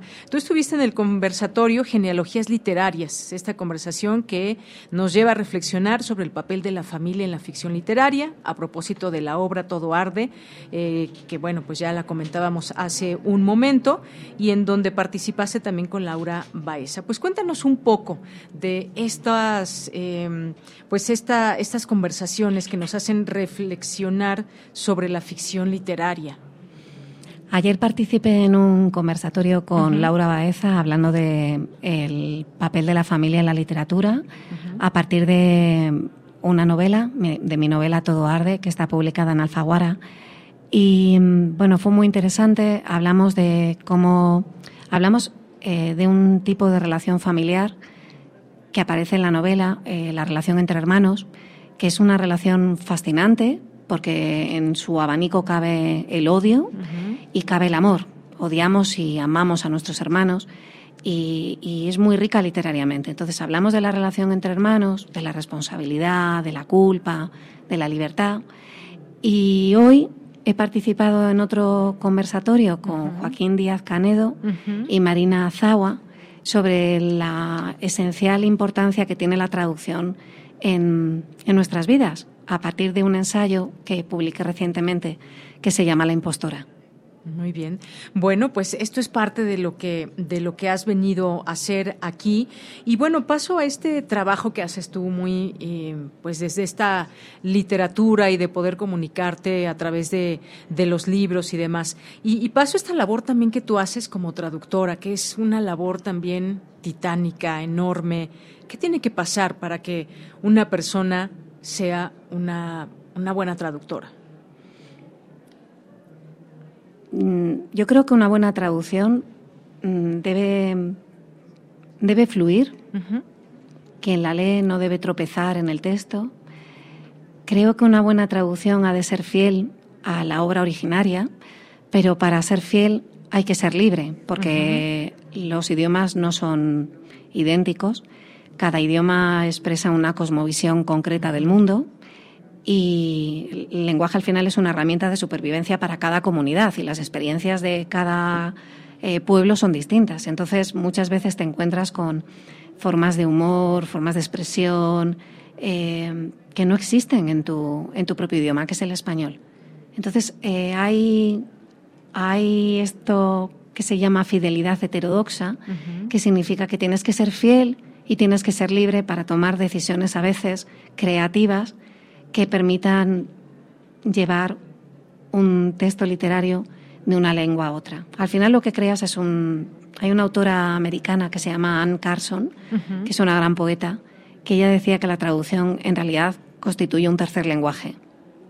Pues en eso se trabaja, en el tercer lenguaje. Efectivamente, este, muy interesante esto que nos dices del tercer lenguaje, porque eh, mm, basta que se conozca una lengua y otra para, para traducir. De pronto estos eh, ejercicios que se hacen son a veces muy meticulosos o qué palabra puede encajar para ser fiel, como decías, fiel a esta traducción, pero de pronto, pues si la hago tal cual esa traducción, quizás en este país donde tal cosa significa otra, ¿Cómo, cómo hacerle ahí? ¿Cómo en esas, en, esas partes, cómo desatorarse, digamos? Mm, ¿Te refieres a crear un español que pueda servir en todos los países de habla hispana? Pues pueda ser, pueda ser. Un, español neutro, digamos. Bueno, yo no creo que exista los, el español neutro. Eh, creo que eh, sería muy interesante que las obras traducidas al español eh, pongamos mi caso. Si yo traduzco una obra al español, voy a traducirlo desde el español de España. Aunque en España luego hay muchas variedades, pero bueno, digamos de España de forma general. Esa obra luego viajará a México. A lo mejor en México hay expresiones del español que mm, chirrían, eh, que gustaría ver convertidas en otras. Sería Y eso lo mismo pasará en Chile, en Argentina, bueno, viajemos por Latinoamérica. Sería muy interesante que las casas editoriales que existen en Latinoamérica y en España tuvieran eh, un equipo que revisara las traducciones que les llegan en español de otros países y que, mm, si fuera necesario, las amoldaran al español del país al que han llegado. Creo que sería muy interesante. Es una riqueza que hablemos un mismo idioma no significa que el idioma que hablemos, que hablamos, sea idéntico. Eh, la forma que tenemos de hablarlo en cada país lo enriquece infinitamente. Es, en cierta forma, tiene este carácter casi como eh, lo que aprendes cuando traduces de una lengua extranjera el hecho de que el español se hable distinto en distintos países lo que aporta son distintas formas de ver, distintas formas de expresar. Y eso es una riqueza que, que tenemos que aprovechar, ya que la tenemos.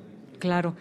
Eh, bueno, pues sí, muy interesante todo esto. Y sí, te lo pregunto porque de pronto nos llegan estas eh, traducciones eh, que pueden ser en, en español mexicano, hecho por algún mexicano, pero también nos pueden llegar hechas por, por españoles y que sí, efectivamente cambian algunas cosas y, y tendremos que ir al diccionario de pronto para ver o qué, qué connotación se le da a una y otra palabra, ¿no? Claro. Es como el caso que me he encontrado esta palabra de chillar, ¿no? Y chilló, y para nosotros es como llorar, para ustedes es más bien gritar, ¿no? Ah, sí. Por ejemplo. Sí, no lo sabía, efectivamente.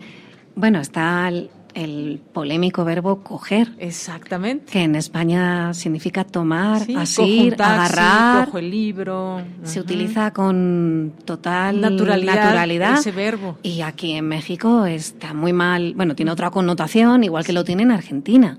Pues evidentemente si yo escribo un texto y utilizo la palabra coger, cogió, cogeré, me perdonen los oyentes mexicanos. pues cuando llega a México van a tener que sustituir ese verbo, porque es malsonante aquí. Eso tendría que ser otra. Bueno, significa otra cosa. Mm, sí, haría falta que las editoriales pongan un poco más de dinerito en la mesa y tengan a equipos para, para que los textos fluyan sin problemas. Muy bien. Nuria Barrios. Estamos platicando con Nuria Barrios, que es escritora, es traductora, es eh, filósofa. Y eh, pues salgámonos un poco ahora de la, de la traducción y regresemos a la literatura y todo ese trabajo que se está haciendo hoy en día y, visto también desde la óptica de las mujeres, ¿no? Que creo que estamos en un momento muy importante porque en el mundo se están haciendo visibles muchas cosas que en otro momento no se hacían visibles y que incluso se están relatando en los nuevos libros, en la, eh, en la literatura hoy en día, seguramente, y tú con esta participación que has tenido también en Tsunami, ¿qué nos puedes eh, decir ahora? A lo mejor estos, estas cosas que van pasando, eh, que vemos lo que sucedió en, con Rubiales y vemos lo que sucedió aquí y allá, y se generan todas estas grandes polémicas, pero ¿dónde se va insertando la literatura también para ir comprendiendo estos, estos procesos que están cambiando el mundo? Ahora mismo las mujeres escritoras, las escritoras, eh, tienen un peso muy grande y eso da idea de que hay una sensibilidad distinta que ha cambiado. Me mencionabas el caso Rubiales. eh, entre las muchas cosas que a mí me llamó la atención de cuando él intervino para afirmarse en su postura, eh, dijo que no eran campeonas, eran campeones. Mm. Campeones, porque en el equipo de la selección había hombres, había técnicos. Bueno, eh, inmediatamente hubo un revuelo enorme y todo ese revuelo que ya está en la sociedad, que es poderosísimo y es muy importante y es asombroso y muy feliz, la verdad, creo que eh, está muy bien reflejado en el peso específico que, que poseemos ahora mismo las escritoras. Que haya un interés por nuestras voces, un interés por nuestra forma de mirar, por nuestra forma de contar y por lo que contamos. Porque contamos lo que antes no ha sido contado y de una forma que no había sido antes narrada. Muy bien, pues sí, todo esto entra en esta comprensión y en estas historias que nos relata la literatura. Y pues sí, este es uno de tantos casos que se nos van presentando y que tenemos siempre, pues generamos una opinión y generamos también mucho de este relato y estas historias que pues están contando también en la literatura. ¿Cómo ves esta, por último te pregunto, esta, pues esta ola en la que estamos, feminista, donde pues también entre otras cosas que van cambiando, pues está el lenguaje, que el lenguaje es algo que pues se utiliza, es la herramienta principal para generar todos estos eh, libros, el lenguaje escrito y el lenguaje hablado, que es el que pues estamos haciendo en este momento, pero que también está cambiando. ¿Qué, qué opinas de este lenguaje que va cambiando también, lenguaje inclusivo y más. Mm, el lenguaje refleja la realidad y, y, por tanto cambia, cambia mm, de forma permanente. Yo en La impostora, en el ensayo, utilizo el genérico femenino, no el genérico masculino, por dos razones, porque la mayor parte de las personas que traducen son mujeres y luego porque hablo desde mi experiencia como mujer. Así que explico, lo explico porque eh, voy a utilizar el genérico femenino, que puede resultar llamativo, pero, pero es real, refleja una situación ¿Te han comentado algo sobre ese genérico femenino? ¿Alguna no inquietud? Oye, ¿por qué o cómo? Mm, la para bien o para mal, digo. Normalmente los textos cuando están escritos mm, es como si el papel sofocara un poco también su carácter eh, renovador. Pero cuando eso lo planteas en, un, en, un, en, persona, si yo estoy en una conferencia y hay una mayoría de mujeres y digo que voy a hablar en femenino porque somos mayoría, si, si hay pocos hombres, si hay solamente un hombre, liberalmente lo acepta con una gran sonrisa. Si hay dos hombres, también, porque son dos. Pero si hay cinco, ya empiezan como sus coditos, sus sonrisitas, porque ya no están cómodos, porque el hablar en genérico femenino les incomoda, que es muy llamativo, porque nosotras llevamos toda la vida eh, aceptando el genérico masculino, que nos hablen en masculino en situaciones donde somos mujeres todas y se hablan masculino y no nos ha supuesto ninguna ofensa. Y sin embargo, cuando el, asunto se revierte y somos mayoría y ellos son minoría y hablas en femenino, se sienten insultados. Bueno, eh, hay mucho que cambiar en esta sociedad y el lenguaje avanza mucho más rápido que las instituciones. Bueno, pues ahí está. Y sí, efectivamente, el lenguaje es de quien lo utiliza, quien lo está haciendo todos los días. Y bueno, pues habremos de seguir aprendiendo mucho de esto, pero estamos en un momento en donde justamente eso está cambiando. Escuchamos una forma de hablar que va cambiando también en ese sentido, ¿no? Hablando de este tema de género. Pues muchísimas gracias, Nuria Barrios, por estar aquí. Muchas gracias a ti. Eh, tomamos un poco de tu tiempo. Eh, muchas gracias por venir a compartir este espacio. No sé si te vino a la mente alguna canción. Me bloqueé. Como me lo dijiste cuando entré y venía a un conversatorio, estoy completamente bloqueada. Así que te voy a pedir, por favor, que seas tú quien elijas. Bueno, pues yo elegiré. es que, bueno, pensando quizás con esto que nos había dejado Pera Ortín, que podamos seguir escuchando algo también eh, de ese estilo. Me había gustado mucho la canción, no alcancé a escucharla toda, pero a lo mejor de ese, de ese mismo cantante, de esa misma cantante. Ahorita en producción ya la están buscando y ahorita, si pueden, díganme quién es. Zetangana, efectivamente. Pero no es un hombre, es una no, mujer. después corregí, dije, es una, una artista. efectivamente, Zetangana. Y es que no tuve oportunidad de escuchar la anterior. voy escuchando esto. Muy bien. Muy bueno, bien. pues muchas gracias, Nuria. Muchas gracias a ti. Hasta luego. Hasta luego.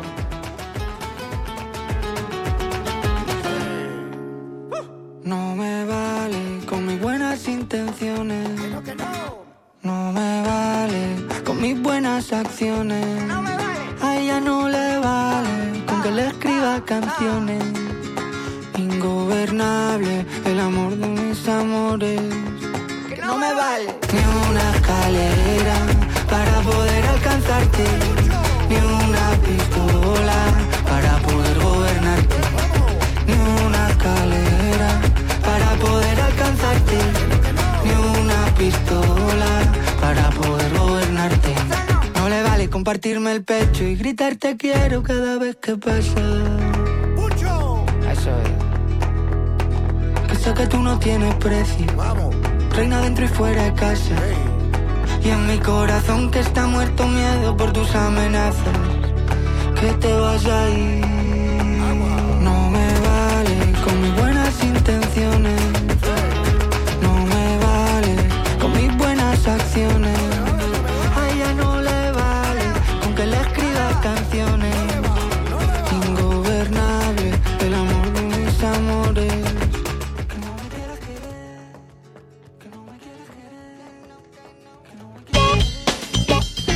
Porque tu opinión es importante, escríbenos al correo electrónico prisma.radiounam@gmail.com.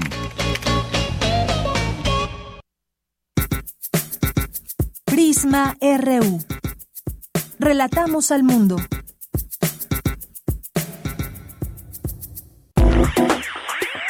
Queremos escuchar tu voz. Síguenos en nuestras redes sociales. En Facebook como Prisma RU y en Twitter como arroba PrismaRU.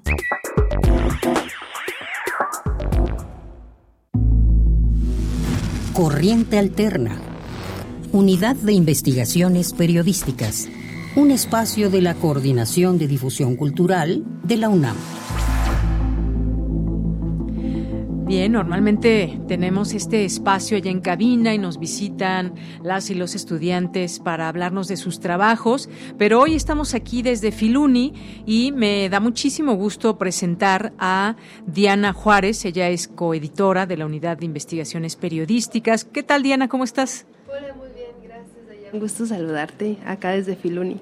Gracias, bienvenida. Y también tenemos aquí a Marco Zapata, quien es guionista de esta unidad de investigaciones periodísticas. Marco, ¿cómo estás? Pues muy, muy agradecido por la invitación porque nosotros somos de esos personajes que nos la pasamos detrás del micrófono, no enfrente. Pero bueno, esperamos hacer un buen papel y muchísimas gracias por la invitación. No, pues gracias a ustedes por estar aquí y efectivamente ahorita ustedes escuchan estas voces a través de la radio, pero siempre hay un equipo que respalda y que está pendiente de si nos estamos escuchando bien y qué está pasando afuera, adentro y demás. Así que, pues, eh, muchas gracias por estar aquí y vamos a empezar contigo, Diana Juárez, que nos vas a platicar de lo que está pasando de parte de Corriente Alterna, la unidad de investigaciones periodísticas aquí en Filuni.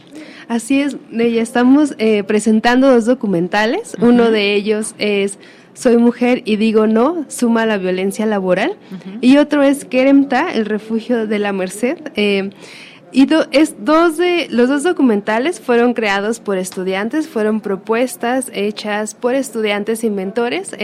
Un poco platicando, la unidad funciona con cuatro mentores que acompañan aquí equipos de cinco estudiantes, entonces este trabajo fue realizado por ellos.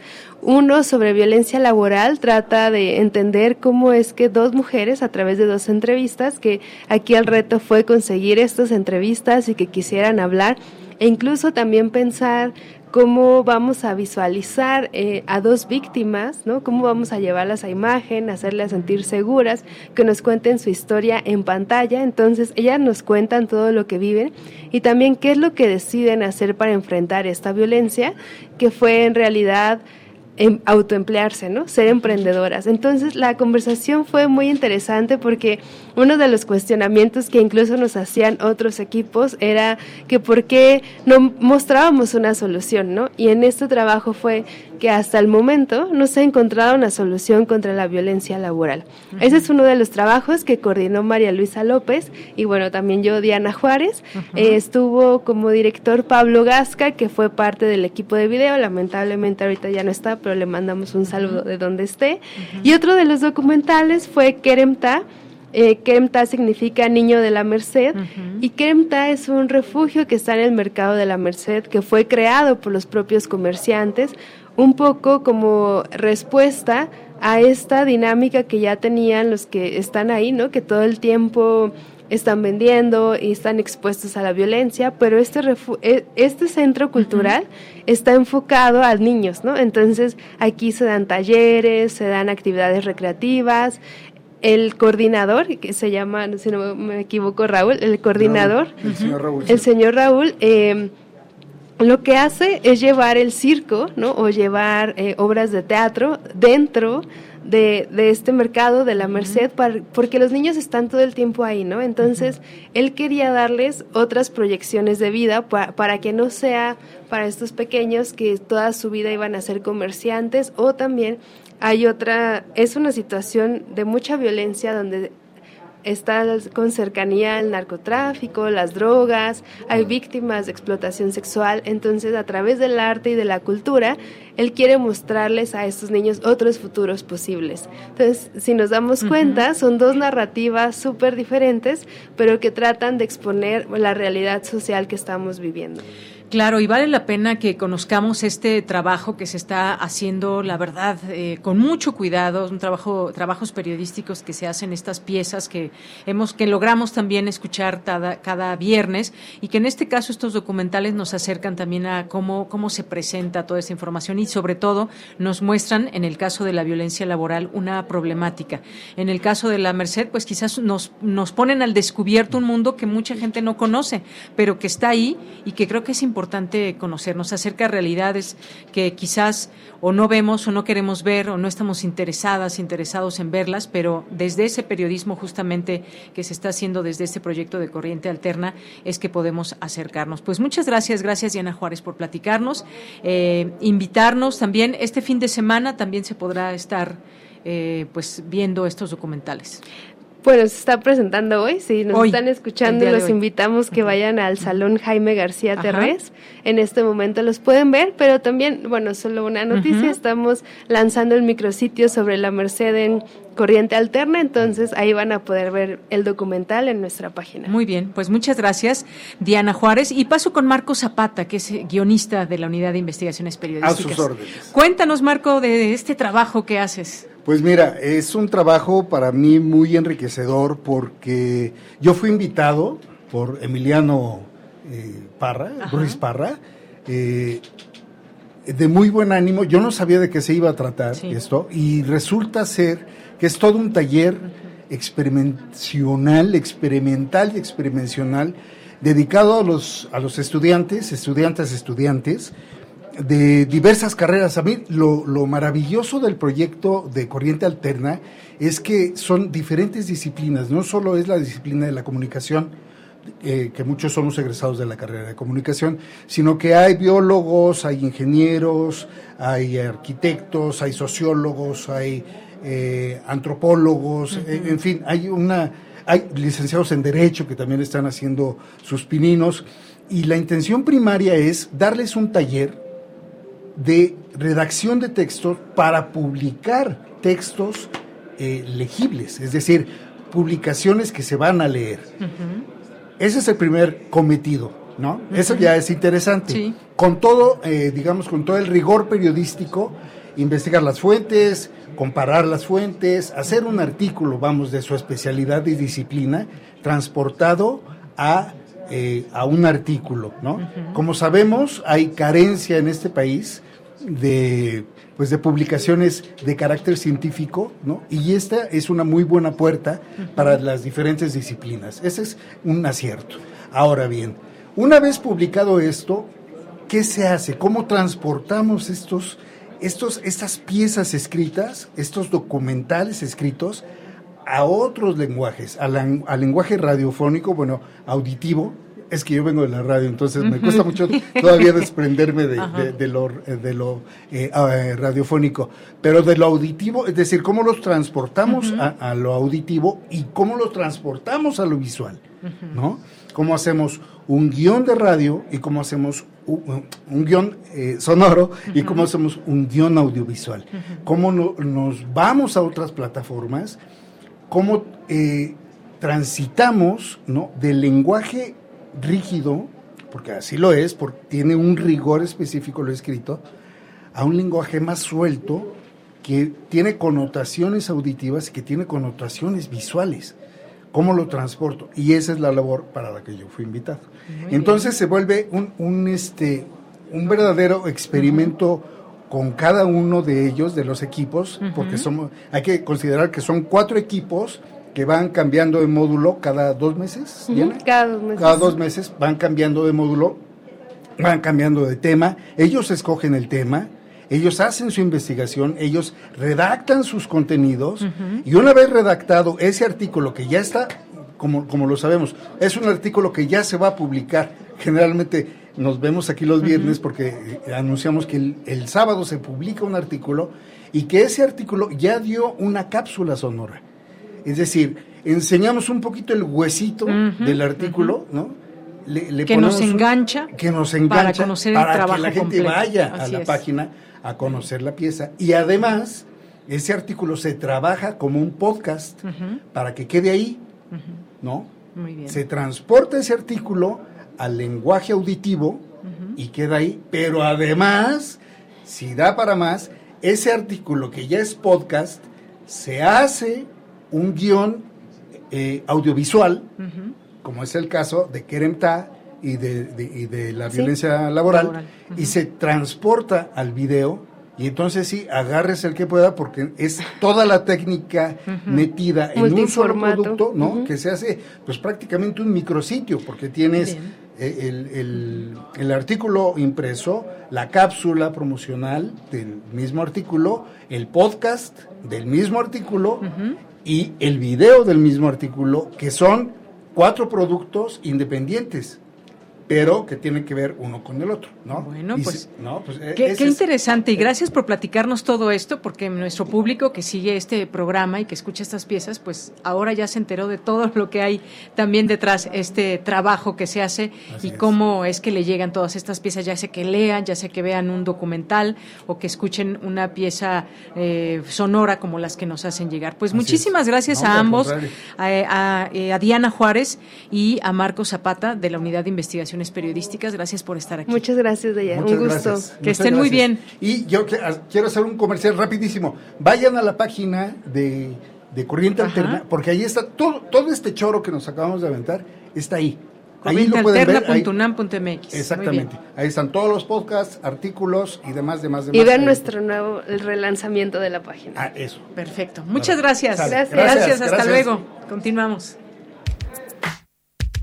Prisma RU. Relatamos al mundo.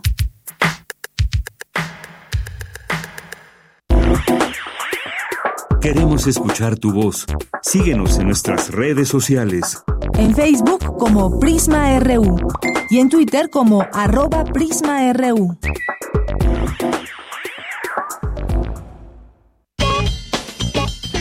Porque tu opinión es importante, escríbenos al correo electrónico prisma.radiounam@gmail.com.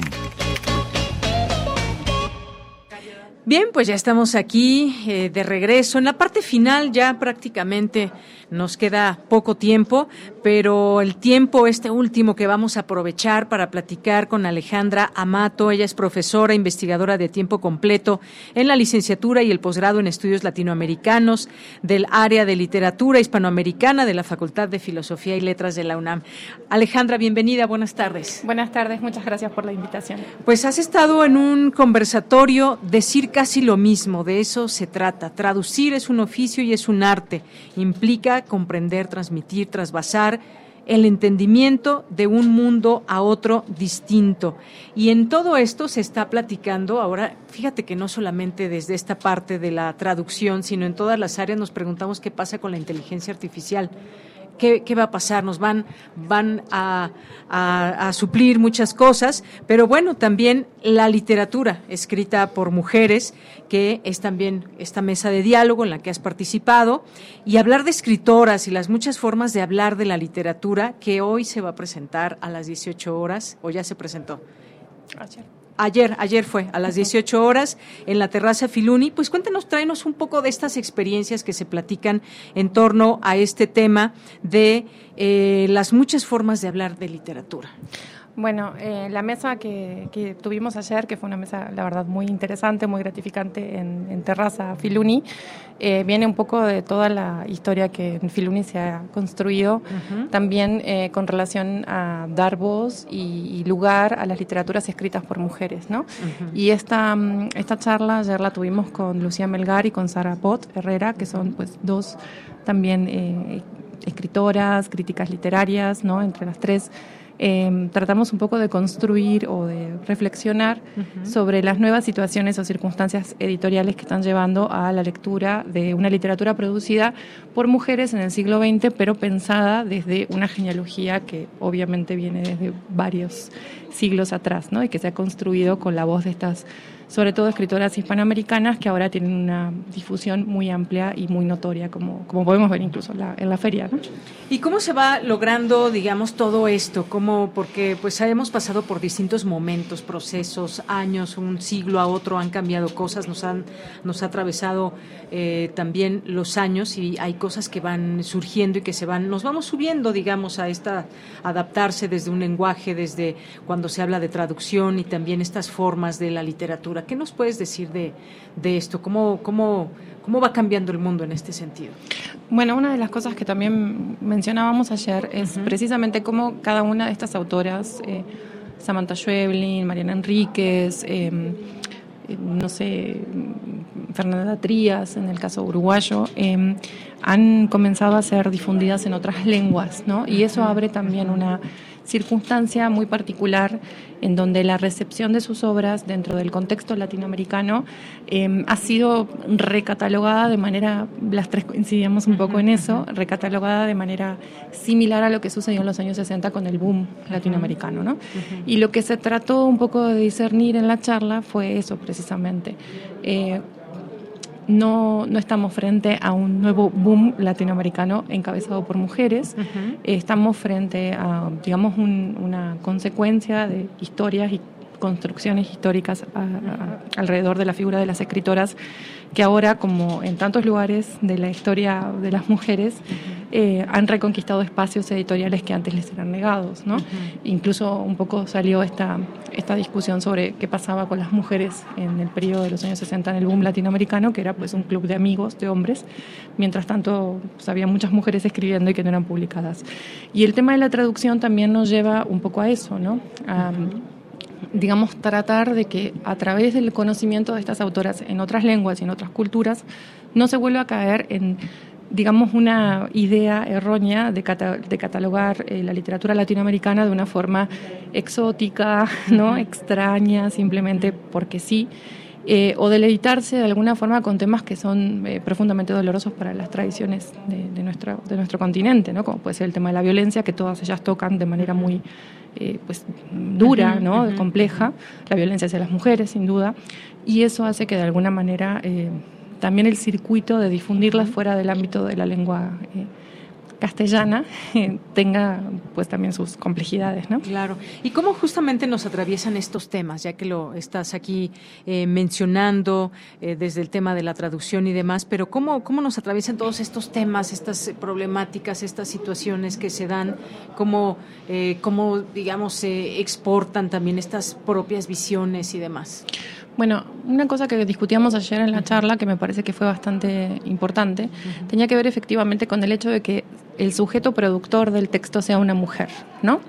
Em, y eso no quiere decir que las mujeres hablen de la violencia eh, y sean las únicas que tengan la autoridad para hacerlo cuando están hablando de cierto tipo de violencias, pero que por supuesto desde la perspectiva de la experiencia propia de cualquier sujeto que habla sobre un tema que, pues, que le toca, ¿no? que le toca, no, no digo biográficamente, pero como culturalmente, em, la sensibilidad y el enfoque es distinto, ¿no? Esto no quiere decir que sea ni mejor ni peor, distinto, simplemente.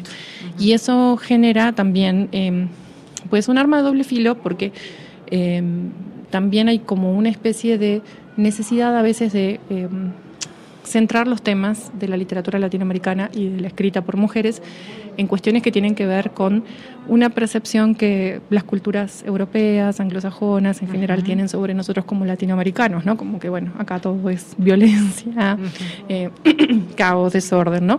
Y no necesariamente son los únicos temas que estas mujeres tratan, ¿no? tratan temas muy fuertes, eh, vinculados a la maternidad, vinculados al no deseo. Y que pasan aquí en todas partes del mundo, ¿no? Exactamente. temas que sí nos atraviesan a todas las personas del mundo, ¿no? Exacto. Y que, bueno, como latinoamericanas y latinoamericanos los vivimos desde no sé, un ángulo, pero eso no quiere decir que la universalidad del tema no nos llegue a todos. Para eso está la literatura, ¿no? Para romper incluso esas barreras que no parecerían ser tan universales.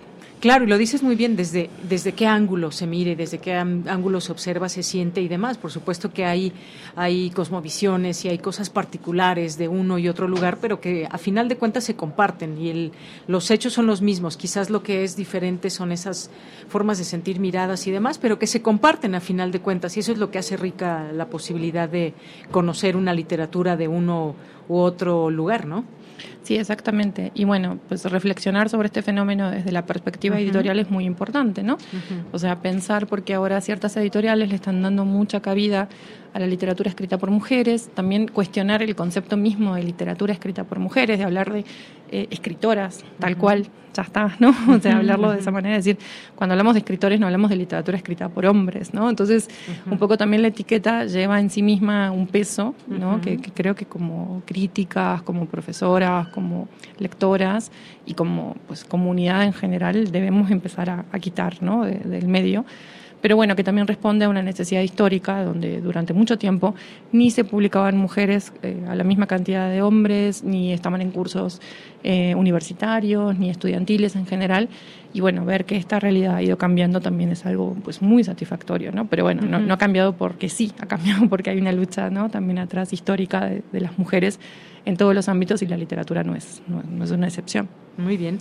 Pues muchas gracias, Alejandra Amato. Solamente quizás eh, terminar con esta última pregunta. Pues, ¿cómo viste esta feria? ¿Cómo te sentiste tú y qué es lo que, eh, lo que te parece? ¿Qué podrías decirle al público que te está escuchando y que puede tener todavía, que tiene tiempo para venir, darse este espacio y estar aquí en la Filuni? ¿Qué ha significado para ti? Bueno, yo es mi, creo que mi tercera o cuarta Filuni. o sea, y justo lo comentaba ahora antes de entrar a la cabina, o sea, cada vez la veo mejor. Para mí es un espacio riquísimo eh, de intercambio, de poder escuchar autores, autoras, eh, profesionales de la literatura y profesionales de muchos ámbitos de la cultura que nos da la universidad de manera pues gratuita. Eh, yo estimulo mucho siempre a mis estudiantes, a mis alumnas y a mis alumnos a que vengan, porque además es una forma también de estar en contacto con la vida cultural de la universidad, que es fundamental y pues yo creo que el cartel de este año eh, es maravilloso. Como dije hace un rato, cada año se supera y eso me da muchísimo gusto. Y bueno, invito a todos y a todas a que vengan a estos días que quedan de la Filuni porque también quedan cosas súper interesantes, por ejemplo, para el fin de semana. ¿no? Claro que sí, pues es un lugar que conecta además. Eh, que nos interconecta a todas y a todos. Pues muchísimas gracias por estar aquí, Alejandra Amato. Un gusto poder charlar contigo y que hayas tenido también oportunidad de estar en estas distintas eh, conversaciones y que siguen, siguen aquí las actividades. Dejamos también la posibilidad de que se dejen, eh, que dejen a su percepción estar por los pasillos y a veces que uno viene a buscar libros que ya te encargaron ahora que comienza el ciclo escolar, que ya te encargaron en la escuela, pero ahí también están aquellos libros que te encuentran, ¿no? Totalmente. Que te estaban buscando y que finalmente te encontraron. Bueno, muchas, gracias. gracias. Alejandra Amato, profesora investigadora de tiempo completo de la licenciatura y el posgrado en estudios latinoamericanos. Muchas gracias. Y bueno, ya no te lo dijimos antes, pero si nos da tiempo, eh, nos queremos despedir con alguna canción que tú nos recomiendes, que ahorita le puedes decir a nuestra producción. Ay, yo recomendé alguna de Chabela Vargas, así, ah. La Llorona o algo así, para entrar ya en materia pre. Eh, este, fecha de muertos, que falta un par de meses, pero bueno. Ah, bueno, pues si nos da tiempo, ahora la ponemos. Muchas gracias. gracias. Gracias, Alejandra. Y pues prácticamente ya llegamos al final de esta emisión. Eh, muchas gracias a todo el equipo que nos da la posibilidad de que tengamos estas transmisiones aquí en vivo desde esta cabina itinerante de Radio UNAM. En la producción, Marco Lubián, Denis Lisiaga, eh, Sebastián Hernández, Omar Tercero, en redes sociales, Iván Martínez, en la información, Abraham Menchaca, Virginia Sánchez, Cristina Godínez, Daniel Olivares, en la operación técnica, Manuel Silva, Francisco Chamorro, Rebeca Zurrosa, Rubén Piña y Antonio Beltrán. Y por supuesto un agradecimiento muy especial a Amelia Rojas y el apoyo para la coordinación de invitados aquí en esta Feria Internacional del Libro de las Universitarias y los Universitarios. A nombre de todo este equipo, yo soy de Yanira Morán. No me despido sin antes invitarles a que sigan los programas especiales de Radio UNAM eh, y que este de todo desde la inauguración hasta este día han estado presentes y pues nada, muchísimas gracias. Nos vamos a despedir justamente con esta canción que nos pidió Alejandra Amato, que es Chabela Vargas y es La Llorona. Con eso nos despedimos. Gracias, buenas tardes. Nos escuchamos el lunes.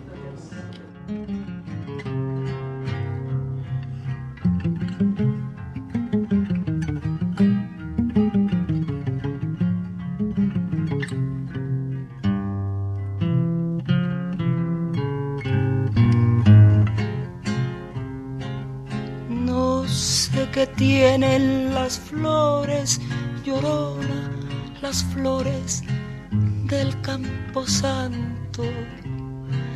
No sé qué tienen las flores, llorona, las flores del campo santo.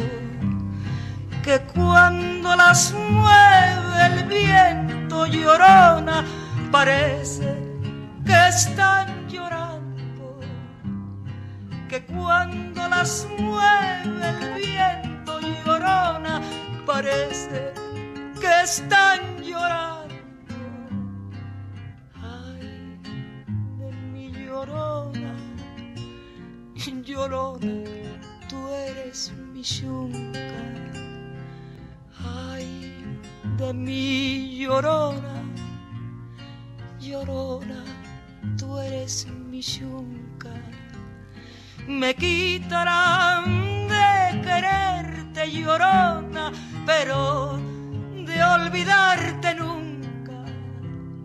Me quitarán de quererte llorona, pero de olvidarte nunca.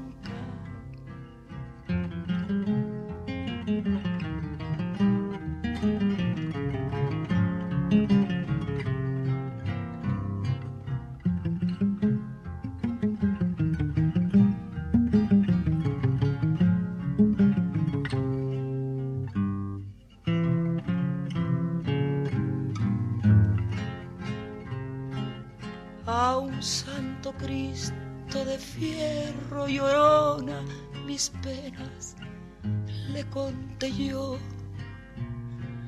A un santo Cristo de fierro llorona, mis penas le conté yo. ¿Cuáles no serían mis penas llorona que el santo Cristo lloró? Cuáles no serían mis penas llorona que el santo Cristo lloró. Ay, de mi llorona, llorona de un campo lirio. Radio UNAM presentó Prisma RU. Una mirada universitaria sobre los acontecimientos actuales. Prisma RU. Relatamos al mundo.